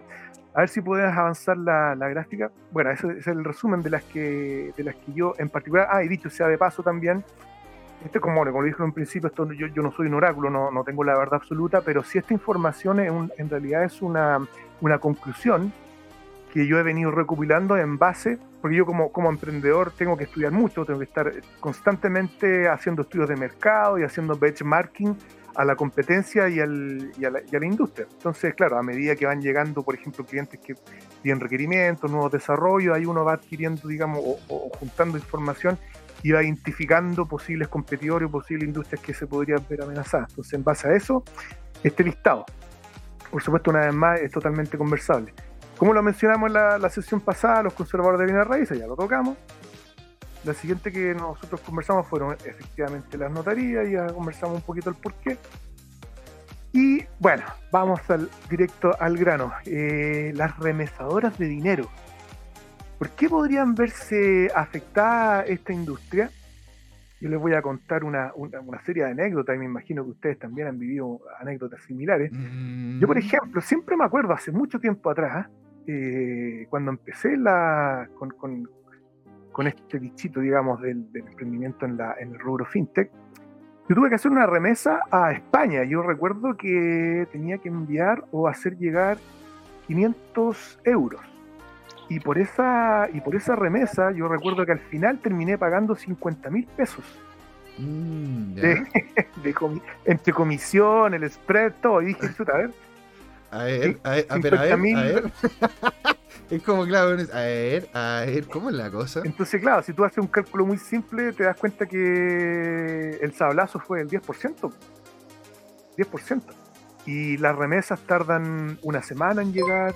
Eh, a veces el otro día, la, hace un poco, un poco tiempo atrás, hace como un mes más o menos, tuve que hacer otra remesa, no, no tuve otra opción. Paco Higuerillas, nuevo seguidor, señor. Muchas gracias. Genial, genial que estés por acá. Coméntanos, habla en el chat. Estamos aquí conversando sobre la remesa de dinero como Bien, la Bienvenido, muchas, gracias. Señor, por favor. Entonces, claro, eh, el otro día, hace poco también tuve que hacer una remesa a través de esta empresa, eh, pues no tenía otra, otra opción. Y como a los cuatro días después me, me, me, llegó un mensaje me diciendo su remesa no pudo ser ejecutada porque tiene que enviar una copia de su carnet, un documento firmado, no sé qué. Y dije, oye, pero ¿cómo? ¿Cómo? Al 2021, 2022, perdón, y me están, no llega nunca. Mm. Entonces, ¿por qué las remesadoras de dinero están en este listado? Evidentemente nosotros sabemos por qué. Po. Hoy en día tú puedes hacer una, enviar dinero a cualquier parte del mundo de manera, digámosla anónima, a pesar de que no me gusta mucho esa palabra porque tiene una mala connotación, pero digamos de forma anónima, de forma instantánea y, y eh, casi o, o, o, casi casi gratis, ¿cierto? Jorge se está escuchando algo que está está, está no sí, parece que hay retorno. Parece que hay como un retorno. Sí. Pero te, te escuchamos, te escuchamos, Alejandro. Entonces, claro, si tú tienes una industria que hasta el día de hoy hace una, una remesa que te cobra 10% de, de, entre comisiones, spread y todo eso, se demora de 3 a 5 días y puede que ni siquiera te llegue porque te pidan documentación, etcétera, etcétera, versus agarrar el teléfono, copiar un código QR, enviar una, una dirección en particular, enviar dinero de forma instantánea, se demora nada, un minuto, uh -huh. menos, par de segundos, y te, te sale una comisión de, de básicamente cero. Yo lo, una, un, la otra vez envié una cantidad más o menos considerable de, de, o me enviaron, quiero decir, más o menos considerable dinero. Adivina en qué moneda, Jorge. Adivina. Dodge. Tírate una. Dodge. Dodge. ¿Ya? Me mandaron una cantidad considerable eh, desde Europa, desde, Polonia, y la comisión salió como 10 pesos y, y instantáneo. Y la, y la, liquidez al tiro, qué sé yo. Entonces, claro, tú comparas esas dos industrias, ¿cuál conviene más? Entonces, o, o, o, mejor dicho, ¿hay una oportunidad, sí o no? Evidentemente que sí, pues ahora, entonces, eh, las nuevas industrias, ya hay varias, dentro de las cuales eh, tengo la alegría de decir que yo soy parte, desarrollando soluciones para remesar dinero al extranjero de forma instantánea. Eh, cualquiera puede hacerlo, no necesita contrato ni, ni, ni ir a, a, patita, digamos, con dinero en efectivo, con el papel mm. pintado que estábamos mostrando, que estábamos mostrando hace un rato. Sí, claro. Eh, Bueno, y también el, tema de la remesa es muy interesante porque imagínate, nosotros cuando tuvimos en su momento el cajero en, en Kawin, que fue uno de los primeros cajeros y toda la cosa, que la verdad que nos costó mucho poderlo lograr y posicionar, ¿no es cierto? Muchas personas que venían eran gente de que venía desde Haití o de Venezuela. Venezuela es entendible, ¿no es cierto? Porque claro, lo envían para allá y, sale mucho más rápido, ¿no es cierto? Y eficiente mandarlo en BTC, pero en BTC o BTH, otra moneda. Pero lo que ocurre con Haití es algo que es impresionante. Porque, a ver, esto, esto fue un estudio que nosotros hicimos, estoy hablando por allá por el 2018, 2019. Mucha agua ha pasado, ¿no es cierto?, por debajo del puente. Y muchos cambios en los precios y todo. Pero en ese entonces, por ahí en 2018, el enviar dinero desde Chile a Haití te costaba cerca del 50% del dinero que estabas enviando. Mira. O sea, si tú enviabas 100 mil pesos, llegaban 50 mil pesos. Y aún así, esos 50 mil pesos allá en Haití, cuando bueno, teníamos otro nivel de moneda, valían mucho dinero. De hecho, el poder recibir 50 mil pesos, ¿no es cierto?, qué sé yo, semanales en, Haití, te, daba en, a ese nivel, ¿no es cierto?, a, lo que sería Haití, una calidad de vida bastante buena. Mm. Entonces, Imagínate por qué, por qué, porque tendría, tenían que enviar desde Chile a, ¿cómo se llama el otro lado de la isla de, Haití? Porque está un, lado es Haití y el otro lado es República eh, Dominicana. República Dominicana. República Dominicana. O sea, primero enviabas tú desde Chile a República Dominicana y de República Dominicana te cobraban una segunda vez para poder ingresarlo a Haití. Ahora, mm. tú me decís, bueno, pero es que deben ser esto, estos estos malos empresarios que intentan estrujar al... Y la verdad es que el problema era de que costaba mucho llegar a los lugares en Haití, porque el nivel de seguridad que tenías que tener en un país tan pobre en donde movías capital, dinero, ¿no es cierto? El problema de la interconexión que tenías en Haití, porque muchos lugares no tienen luz, internet no tienen nada casi. Entonces, el gasto de llevar las cosas desde República Dominicana hasta donde lo podían sacar el dinero en Haití era tan alto que te cobraban otro porcentaje más. ¿Te das cuenta? Entonces te cobraban dos veces por mover la plata. En mm. cambio, ¿qué pasaba cuando simplemente tenías, tenías, tenías un cajero o tenías la posibilidad de enviar cripto? Llegaba directamente a la otra persona, la otra persona lo tenía conectado a su, a su, a su, a su cuenta corriente en el banco y punto pelota. Sí. No, y, más aún, hay, mucha gente que puede decir, ok, pero si yo tengo Bitcoin o tengo dos y le envío eh, Bitcoin a una persona en, en, Haití o en Venezuela, esta otra persona no lo va a utilizar porque ¿dónde, dónde lo ocupa? ¿Dónde lo compra? Los comercios no están aceptando de momento este tipo de cripto, qué sé yo. Hay solución para eso. De hecho, nosotros estamos desarrollando una. Hay terminales que tú vas, puedes ir tanto con, o bien con, con criptodivisas como Bitcoin, o bien con efectivo. Vas a la terminal, introduces tu dinero y la persona en el país de destino o en el lugar donde sea del mundo va a ese, a, ese mismo terminal o un terminal equivalente y retira en, en, efectivo. Entonces, cuando tú hablas de remesas de dinero eh, con criptodivisas, no necesariamente tiene que ser desde el punto de salida, o claro, del punto de salida al punto final en criptodivisas, sino que la tecnología blockchain se puede utilizar como puente. Esa es una, una de, de hecho, la, es la solución que, yo creo que va a, tomar ventaja, por lo menos por ahora. Mira, aquí, aquí nos, comenta, nos comenta, blockchain reemplazará al tercero de confianza, el testigo de una transacción. La empresa que no se adapten a este nuevo modelo serán, no, serán las que desaparecerán. Y Goro 2030 al tema, ¿no es cierto?, de que blockchain es creada para Bitcoin, y que ahí don Jorge dijo, me quitaste las palabras de la boca, el Goro 2030 dice, a propósito, on purpose. ahora, yo, tengo una consulta, porque el, uno, de los grandes, uno de los grandes problemas, ¿no es cierto?, que tiene el, movimiento de plata es la, el mantener el valor del dinero en el tiempo, porque mientras se está moviéndose, ¿verdad?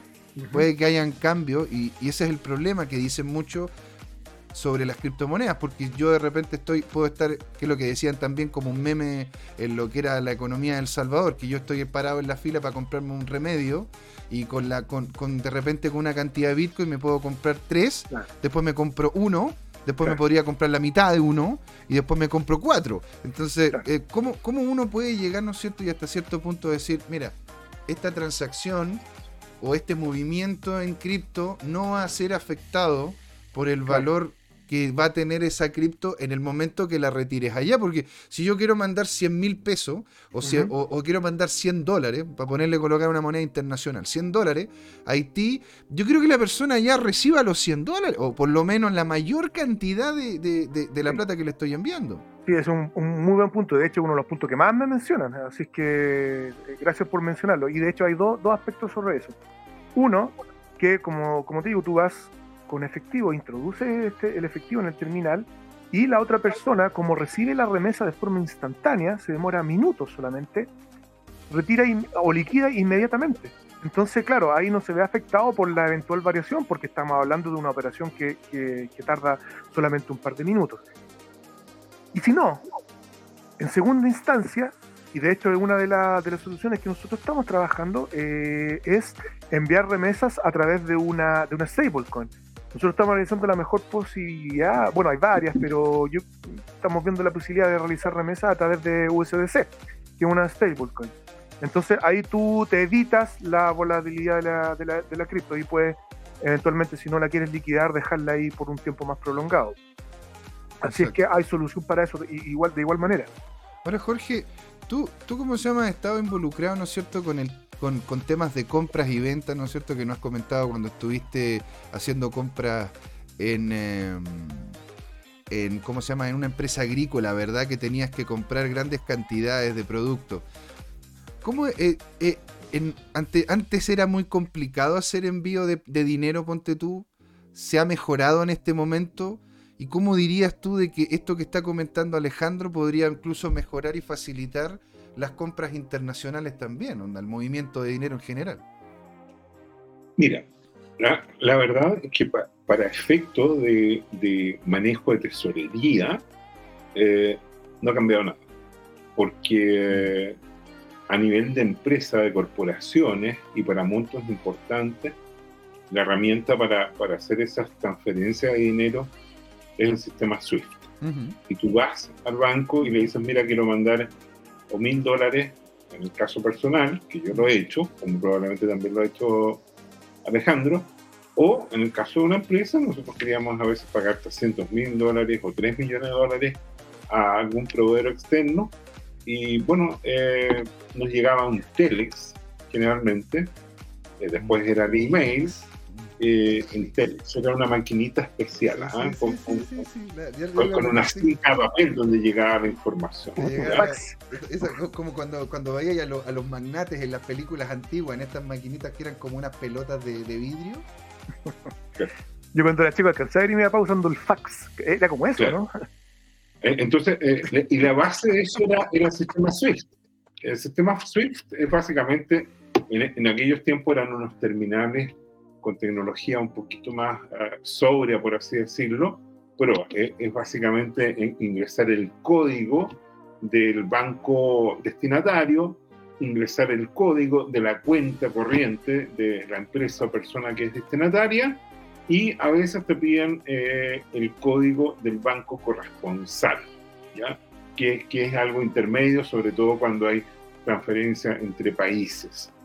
Y, y bueno, eh, esos datos, el monto de lo que ibas a enviar, y, eso en uno o dos días estaba ahí.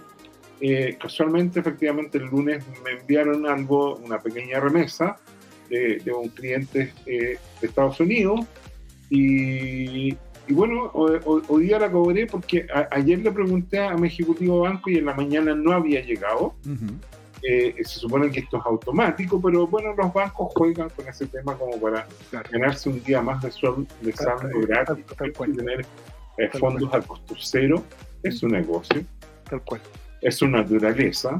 Pero bueno, yo no estaba tan apurado porque Es su naturaleza, es como el chiste del, del, del- el- ¿cómo se llama? El cuento del sapo y el escorpión. Del escorpión. Tal cual. Y, y- y bueno, eh, tampoco estaba tan apurado porque preveía que, que, eh, el, el dólar iba a subir, y de hecho subió, y, y probablemente mañana podría subir un poco más.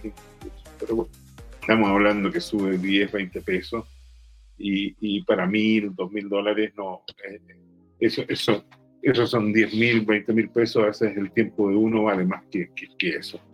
Entonces uno muchas veces pierde 2, 3, 5, hasta 10 pesos en una transacción con el banco y uno dice, ya, pero mi tiempo de ir, eh, caminar o tomar un taxi al banco y después ir a la casa a cambio y todo ese cuento, eh, no, justifica esa diferencia. Bueno, pero yendo lo importante, sí, antes no era mucho más complicado que ahora para hacer un pago eh, corporativo en, cuenta corriente, porque ¿qué pasa? Que las empresas manejan cuenta corriente para sus fondos y es más complicado para una empresa tener un celular con, con la cuenta en Binance o en alguna otra parte o, o, un Bitcoin directamente, una, una cuenta Bitcoin, como le, le, pasa, por ejemplo, a El Salvador, supongo, donde es el presidente mismo que se encarga de andar ahí haciendo el manejo de tesorería lo cual también eh, le abre un, punto político allá.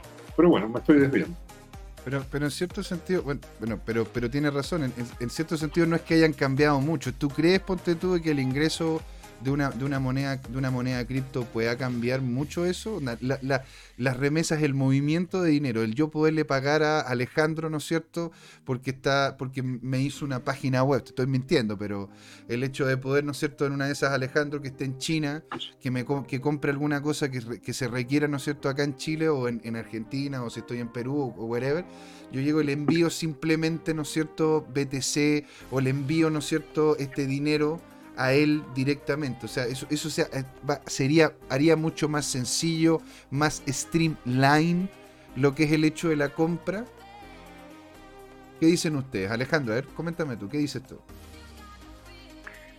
Eh, a ver, resume la pregunta, por favor. La pregunta sería, el que en este momento podamos hacer envíos con cripto, que es lo que estamos hablando, ¿verdad? El envío de las remesas en dinero.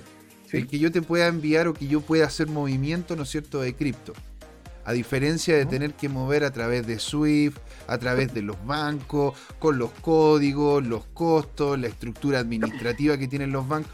¿Va esto a facilitar las compras internacionales? Totalmente, eso es lo que te acabo de, comentar. Yo recibí una, una, remesa eh, o un pago, una transferencia desde Polonia y fue instantáneo y con una comisión de 10 pesos y me llegó directamente a mí. Entonces, estamos hablando de eso. De, yo, a su vez, he hecho pagos, eh, pagos de servicio, por ejemplo, a El Salvador, a Colombia, lo mismo.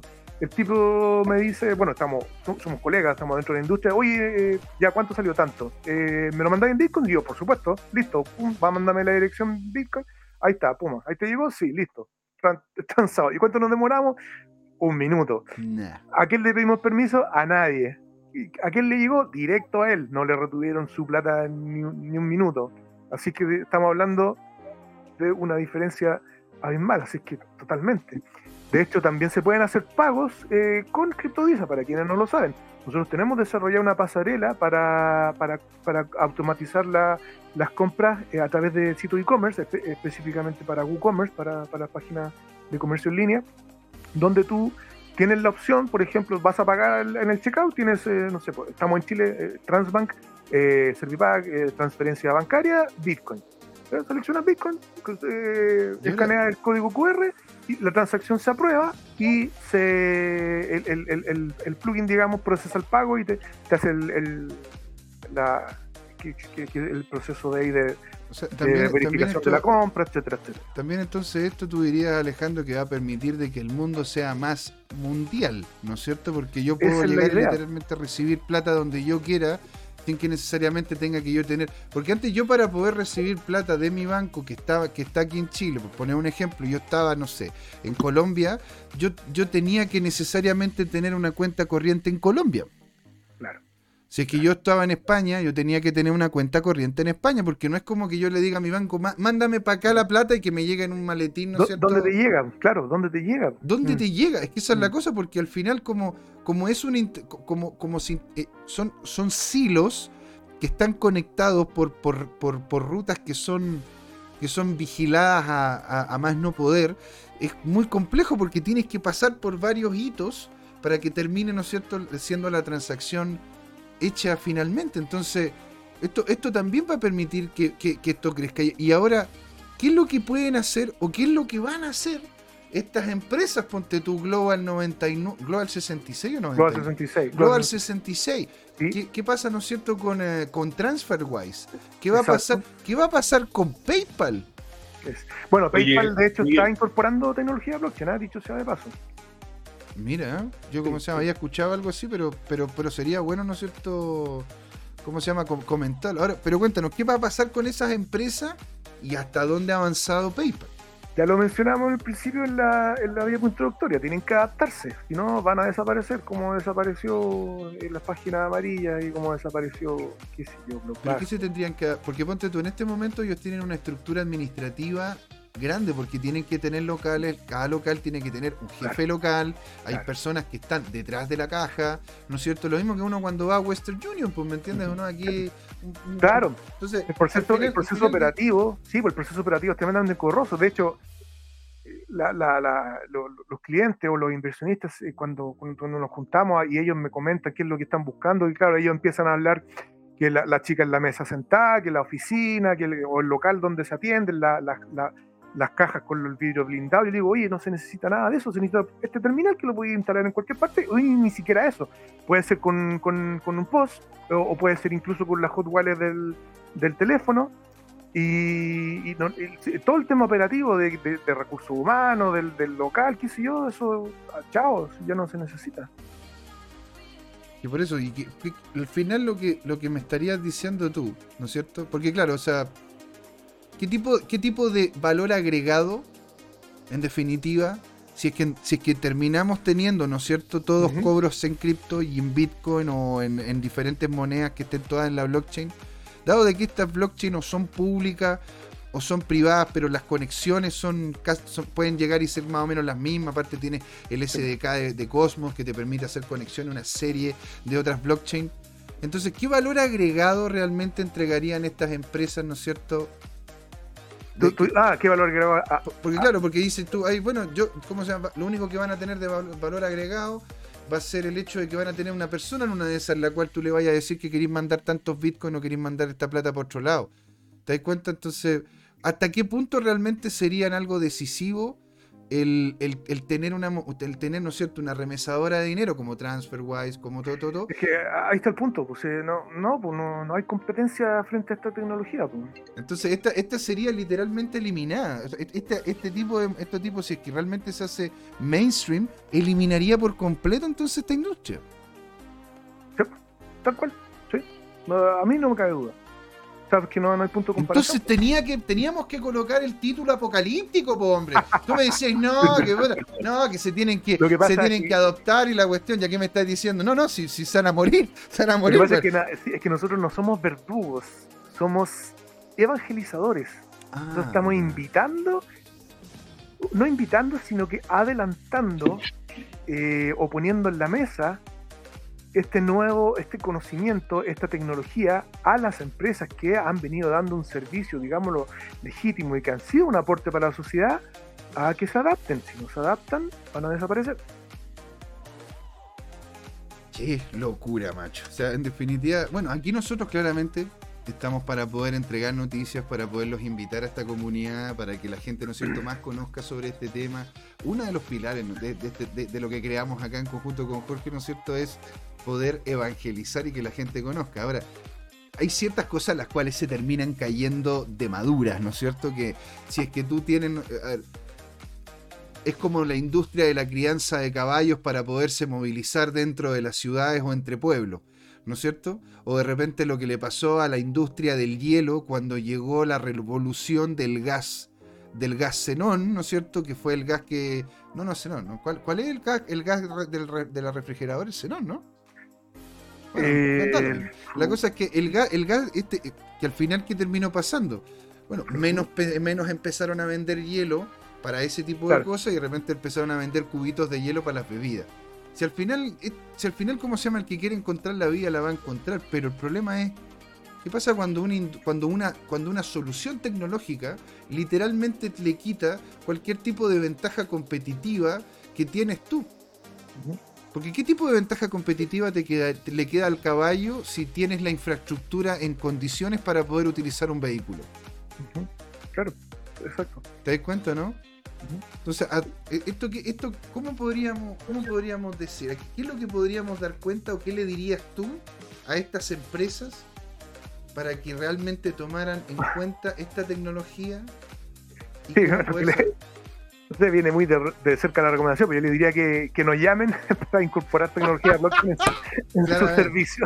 Claro, está bien, está bien, pero, pero, te lo digo en el sentido, ponte tú, más general. ¿Qué, qué es lo que, ¿Cómo poder, cómo estas empresas podrían subirse a este carro, claro, entregar un valor agregado y ser eficientes en hacerlo? Sí, en realidad la, la, el punto es claro, que le pierdan el miedo porque yo he visto, percibido que, existe un miedo eh, frente, y, que es, normal, porque es el miedo a lo nuevo, es lo típico, eso pasa toda la vida en todo aspecto. Así que claro, estas empresas que le pierden el miedo y, que, que, confíen, que añadan confianza en este tipo de tecnologías que evidentemente llegaron para quedarse y no, no hay atrás, pues está, muy claro, hay, mucho, hay muchos eh, aspectos eh, que vienen a demostrar que este tipo de servicio de tecnología eh, está, está, totalmente validado, o sea, llegó para, para quedarse. Entonces, si tú te pones a investigar, por ejemplo, bueno, ya lo acabo de decir, que PayPal está incorporando tecnología de blockchain, Mastercard está ya ha incorporado tecnología en sus, o está, lo está desarrollando en su servicio estamos hablando de un aspecto que llegó para quedarse, pues. no, una revolución que ya está aquí. O sea, no, no, no es un tema de mañana, es un tema de ahora. Ahora, en, lo que es el tema del movimiento de dinero y el pago internacional, Visa ¿Mm? lo que ha estado haciendo es una cosa muy inteligente. Porque ellos, ellos se están acercando al ecosistema cripto y están entregando soluciones centralizadas, seguras, sobre justamente monedas tradicionales. Porque yo voy a poder, en, una de esas, cosa que posiblemente sería interesante, ¿por qué no poder tener una línea de crédito en Bitcoin?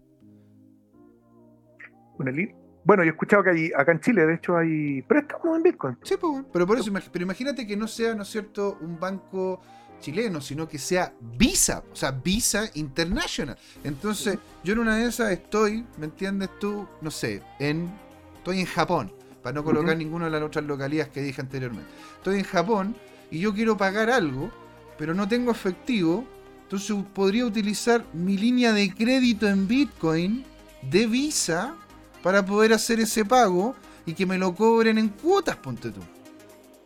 En una de esas lo puedo, me, me puedo tener una línea de crédito en Bitcoin y yo lo pago de vuelta en dólares. Hay mil formas en las cuales estas empresas pueden entregar soluciones que para el inversionista más tradicional o el tipo que utiliza estas plataformas de forma más tradicional se sienta más seguro porque si yo le digo a mi mamá, ¿no es cierto? Oye mamá, ¿sabéis que aquí tengo una tarjeta de, una tarjeta de, de, cómo se llama? De, da lo mismo, de X, X empresa y acá al lado tengo una tarjeta de Visa.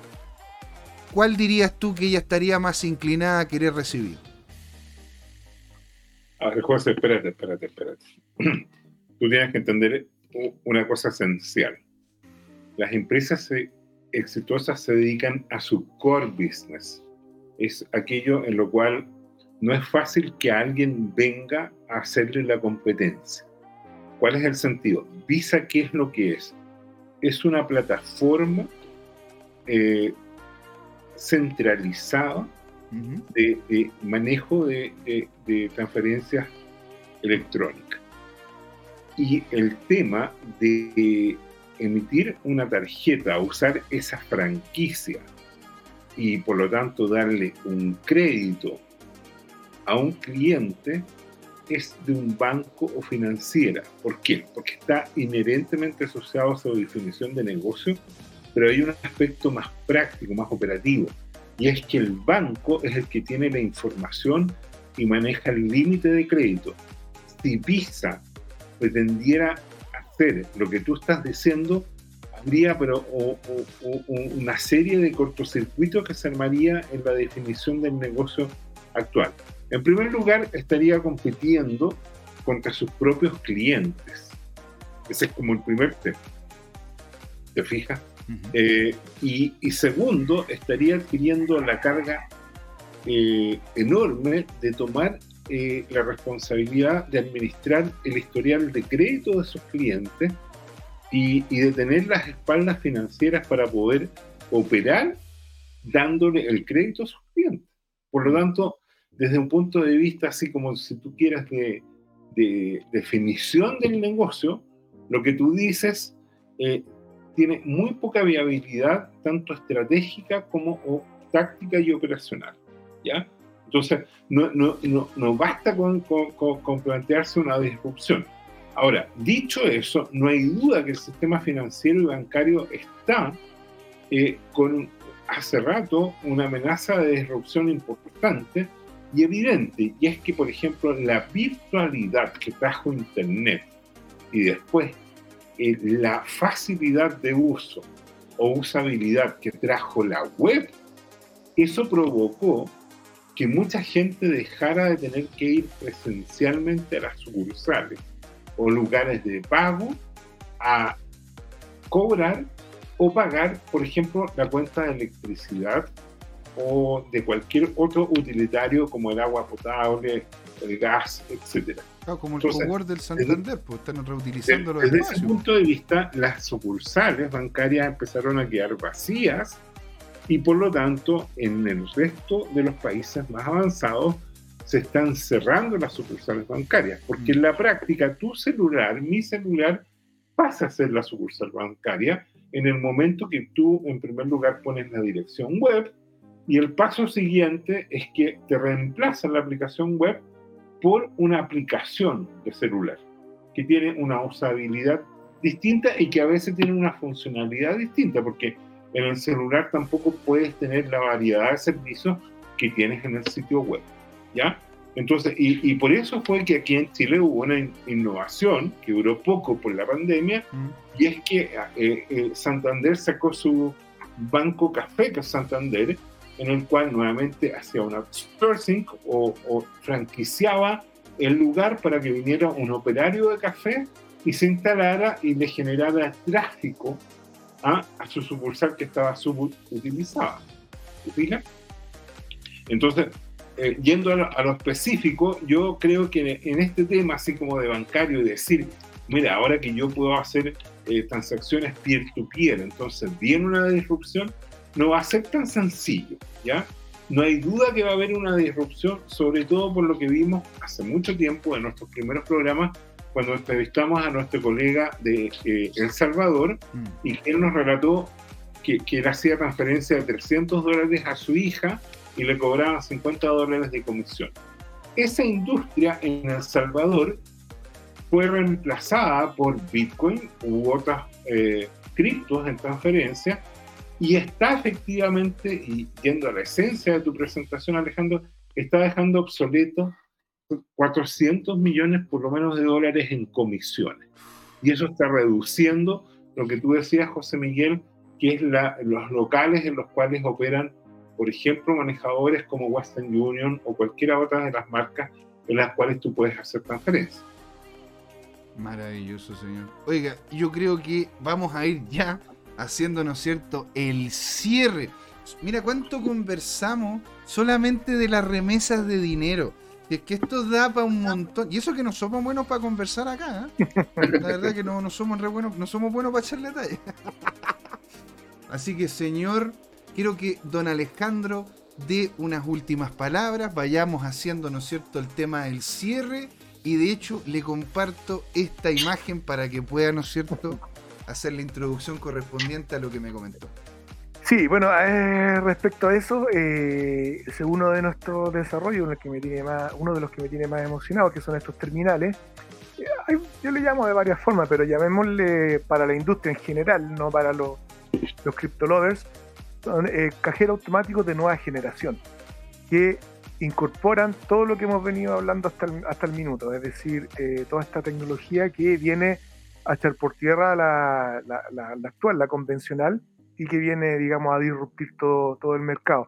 A través de estos terminales se pueden hacer una serie de, o realizar una serie de servicios, como por ejemplo la compra y venta de criptos para los entusiastas y efectivamente también eh, remesar dinero, enviar dinero a cualquier lugar del mundo. Hoy en día, para que la gente lo sepa, de este tipo de terminales hay alrededor de 30.000 puestos en, en, todo el mundo. Entonces, si tú me preguntas, oye, ¿puedo realizar hoy día eh, una remesa, de, por ejemplo, acá donde nuestros amigos de, del del palacio. ¿puedo ir a realizar una remesa, no sé, por decir algo, física a España? Sí, efectivamente. Puedes ir, poner tus 100 dólares o 100 o 100 mil pesos, ni siquiera dólares, 100 mil pesos y la persona retira el equivalente en euro al instante. Entonces, de eso estamos hablando.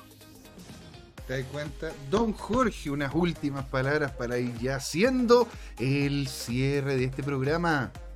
Mira, yo quiero destacar lo que dijo Goro 2030 respecto a las blockchain. Hay un grupo de maximalistas que dicen que las blockchain eh, sin Bitcoin son nada más que una base de datos encriptada. Ujú, Y, y- y eso no significa que no tengan un uso, pero y, y de hecho eh, es lo que permitió probablemente que, que CZ pudiera crear Binance y, un imperio financiero, ¿ya? Entonces, tiene un uso, no hay duda de aquello. Ah, vamos a ver qué es lo que eh, está funcionando. Ahora, eh, decir, por ejemplo, que, que IBM tiene una solución de supply chain que está basada en Hyperledger, que es una base de datos encriptada y centralizada, eh, privada, podríamos decir, en el sentido de que, de, que, de que la gobernanza es a través de un nodo centralizado o de una federación de nodos que mantienen una cierta gobernanza, ¿te fijas? Y, y, y no hay duda que hay casos de uso que van a respaldar esas adopciones, ¿ya?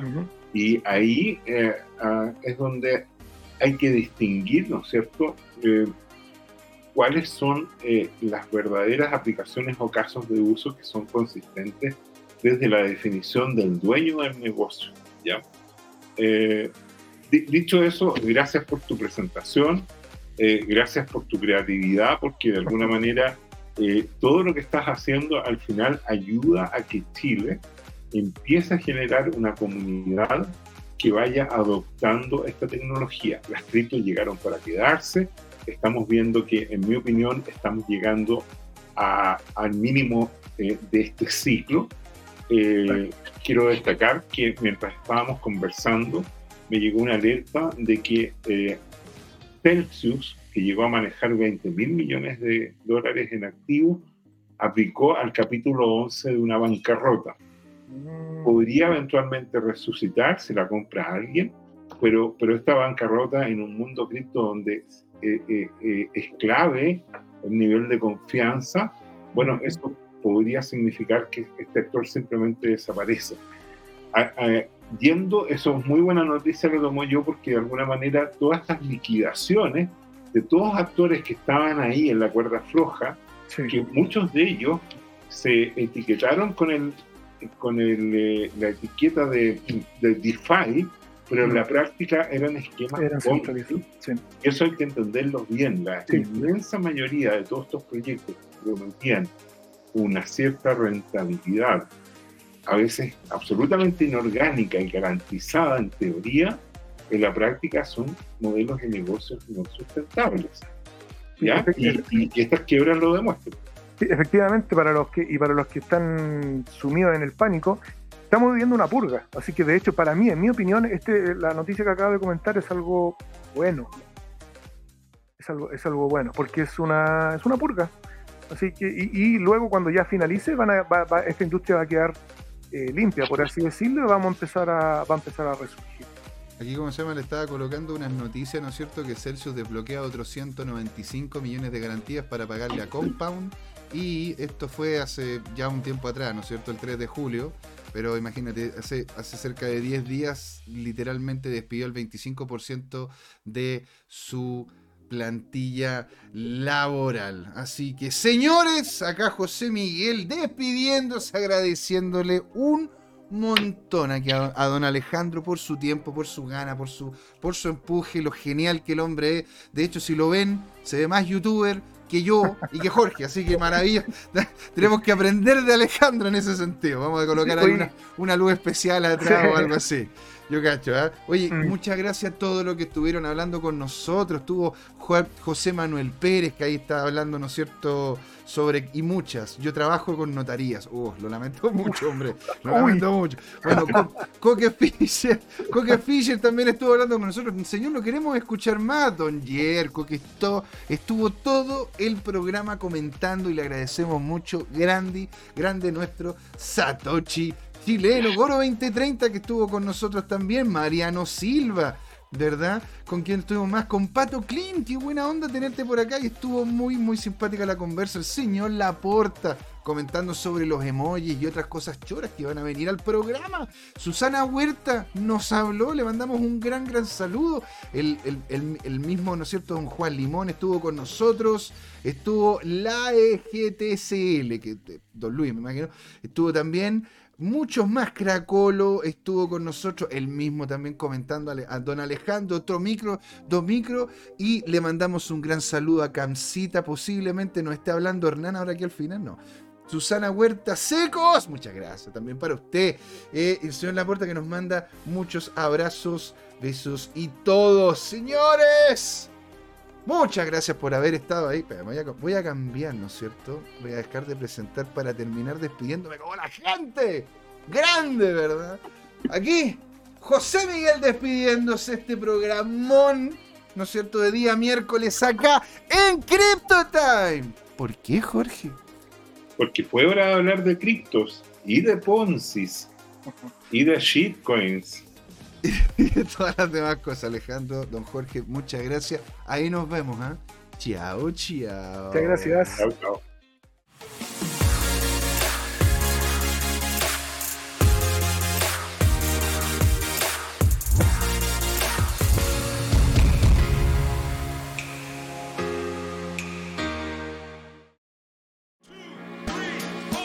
has invertido en criptomonedas y te ha ido mal en esta bajada, tienes sabes qué hacer con ellos, entonces sintoniza este domingo y todos los domingos a las 19 horas por YouTube en el canal Crypto Time este nuevo programa, Crypto Trading Time. Hola amigas y amigos, antes de irnos les queríamos recordar que esta comunidad CryptoTime la hacemos todos. Así que siempre invitados a nuestros canales de difusión en Twitch, Twitter, YouTube, LinkedIn y Facebook. Búsquennos como CryptoTime, con I latina, así, latinos como nosotros. Los esperamos para intercambiar información, hacer nuevos amigos y conexiones en este hermoso mundo del blockchain y las tecnologías descentralizadas. Los invitamos a suscribirse para recibir información sobre nuevos episodios y les mandamos un gran saludo de acá, Jorge Gatica y José Miguel. Nos vemos.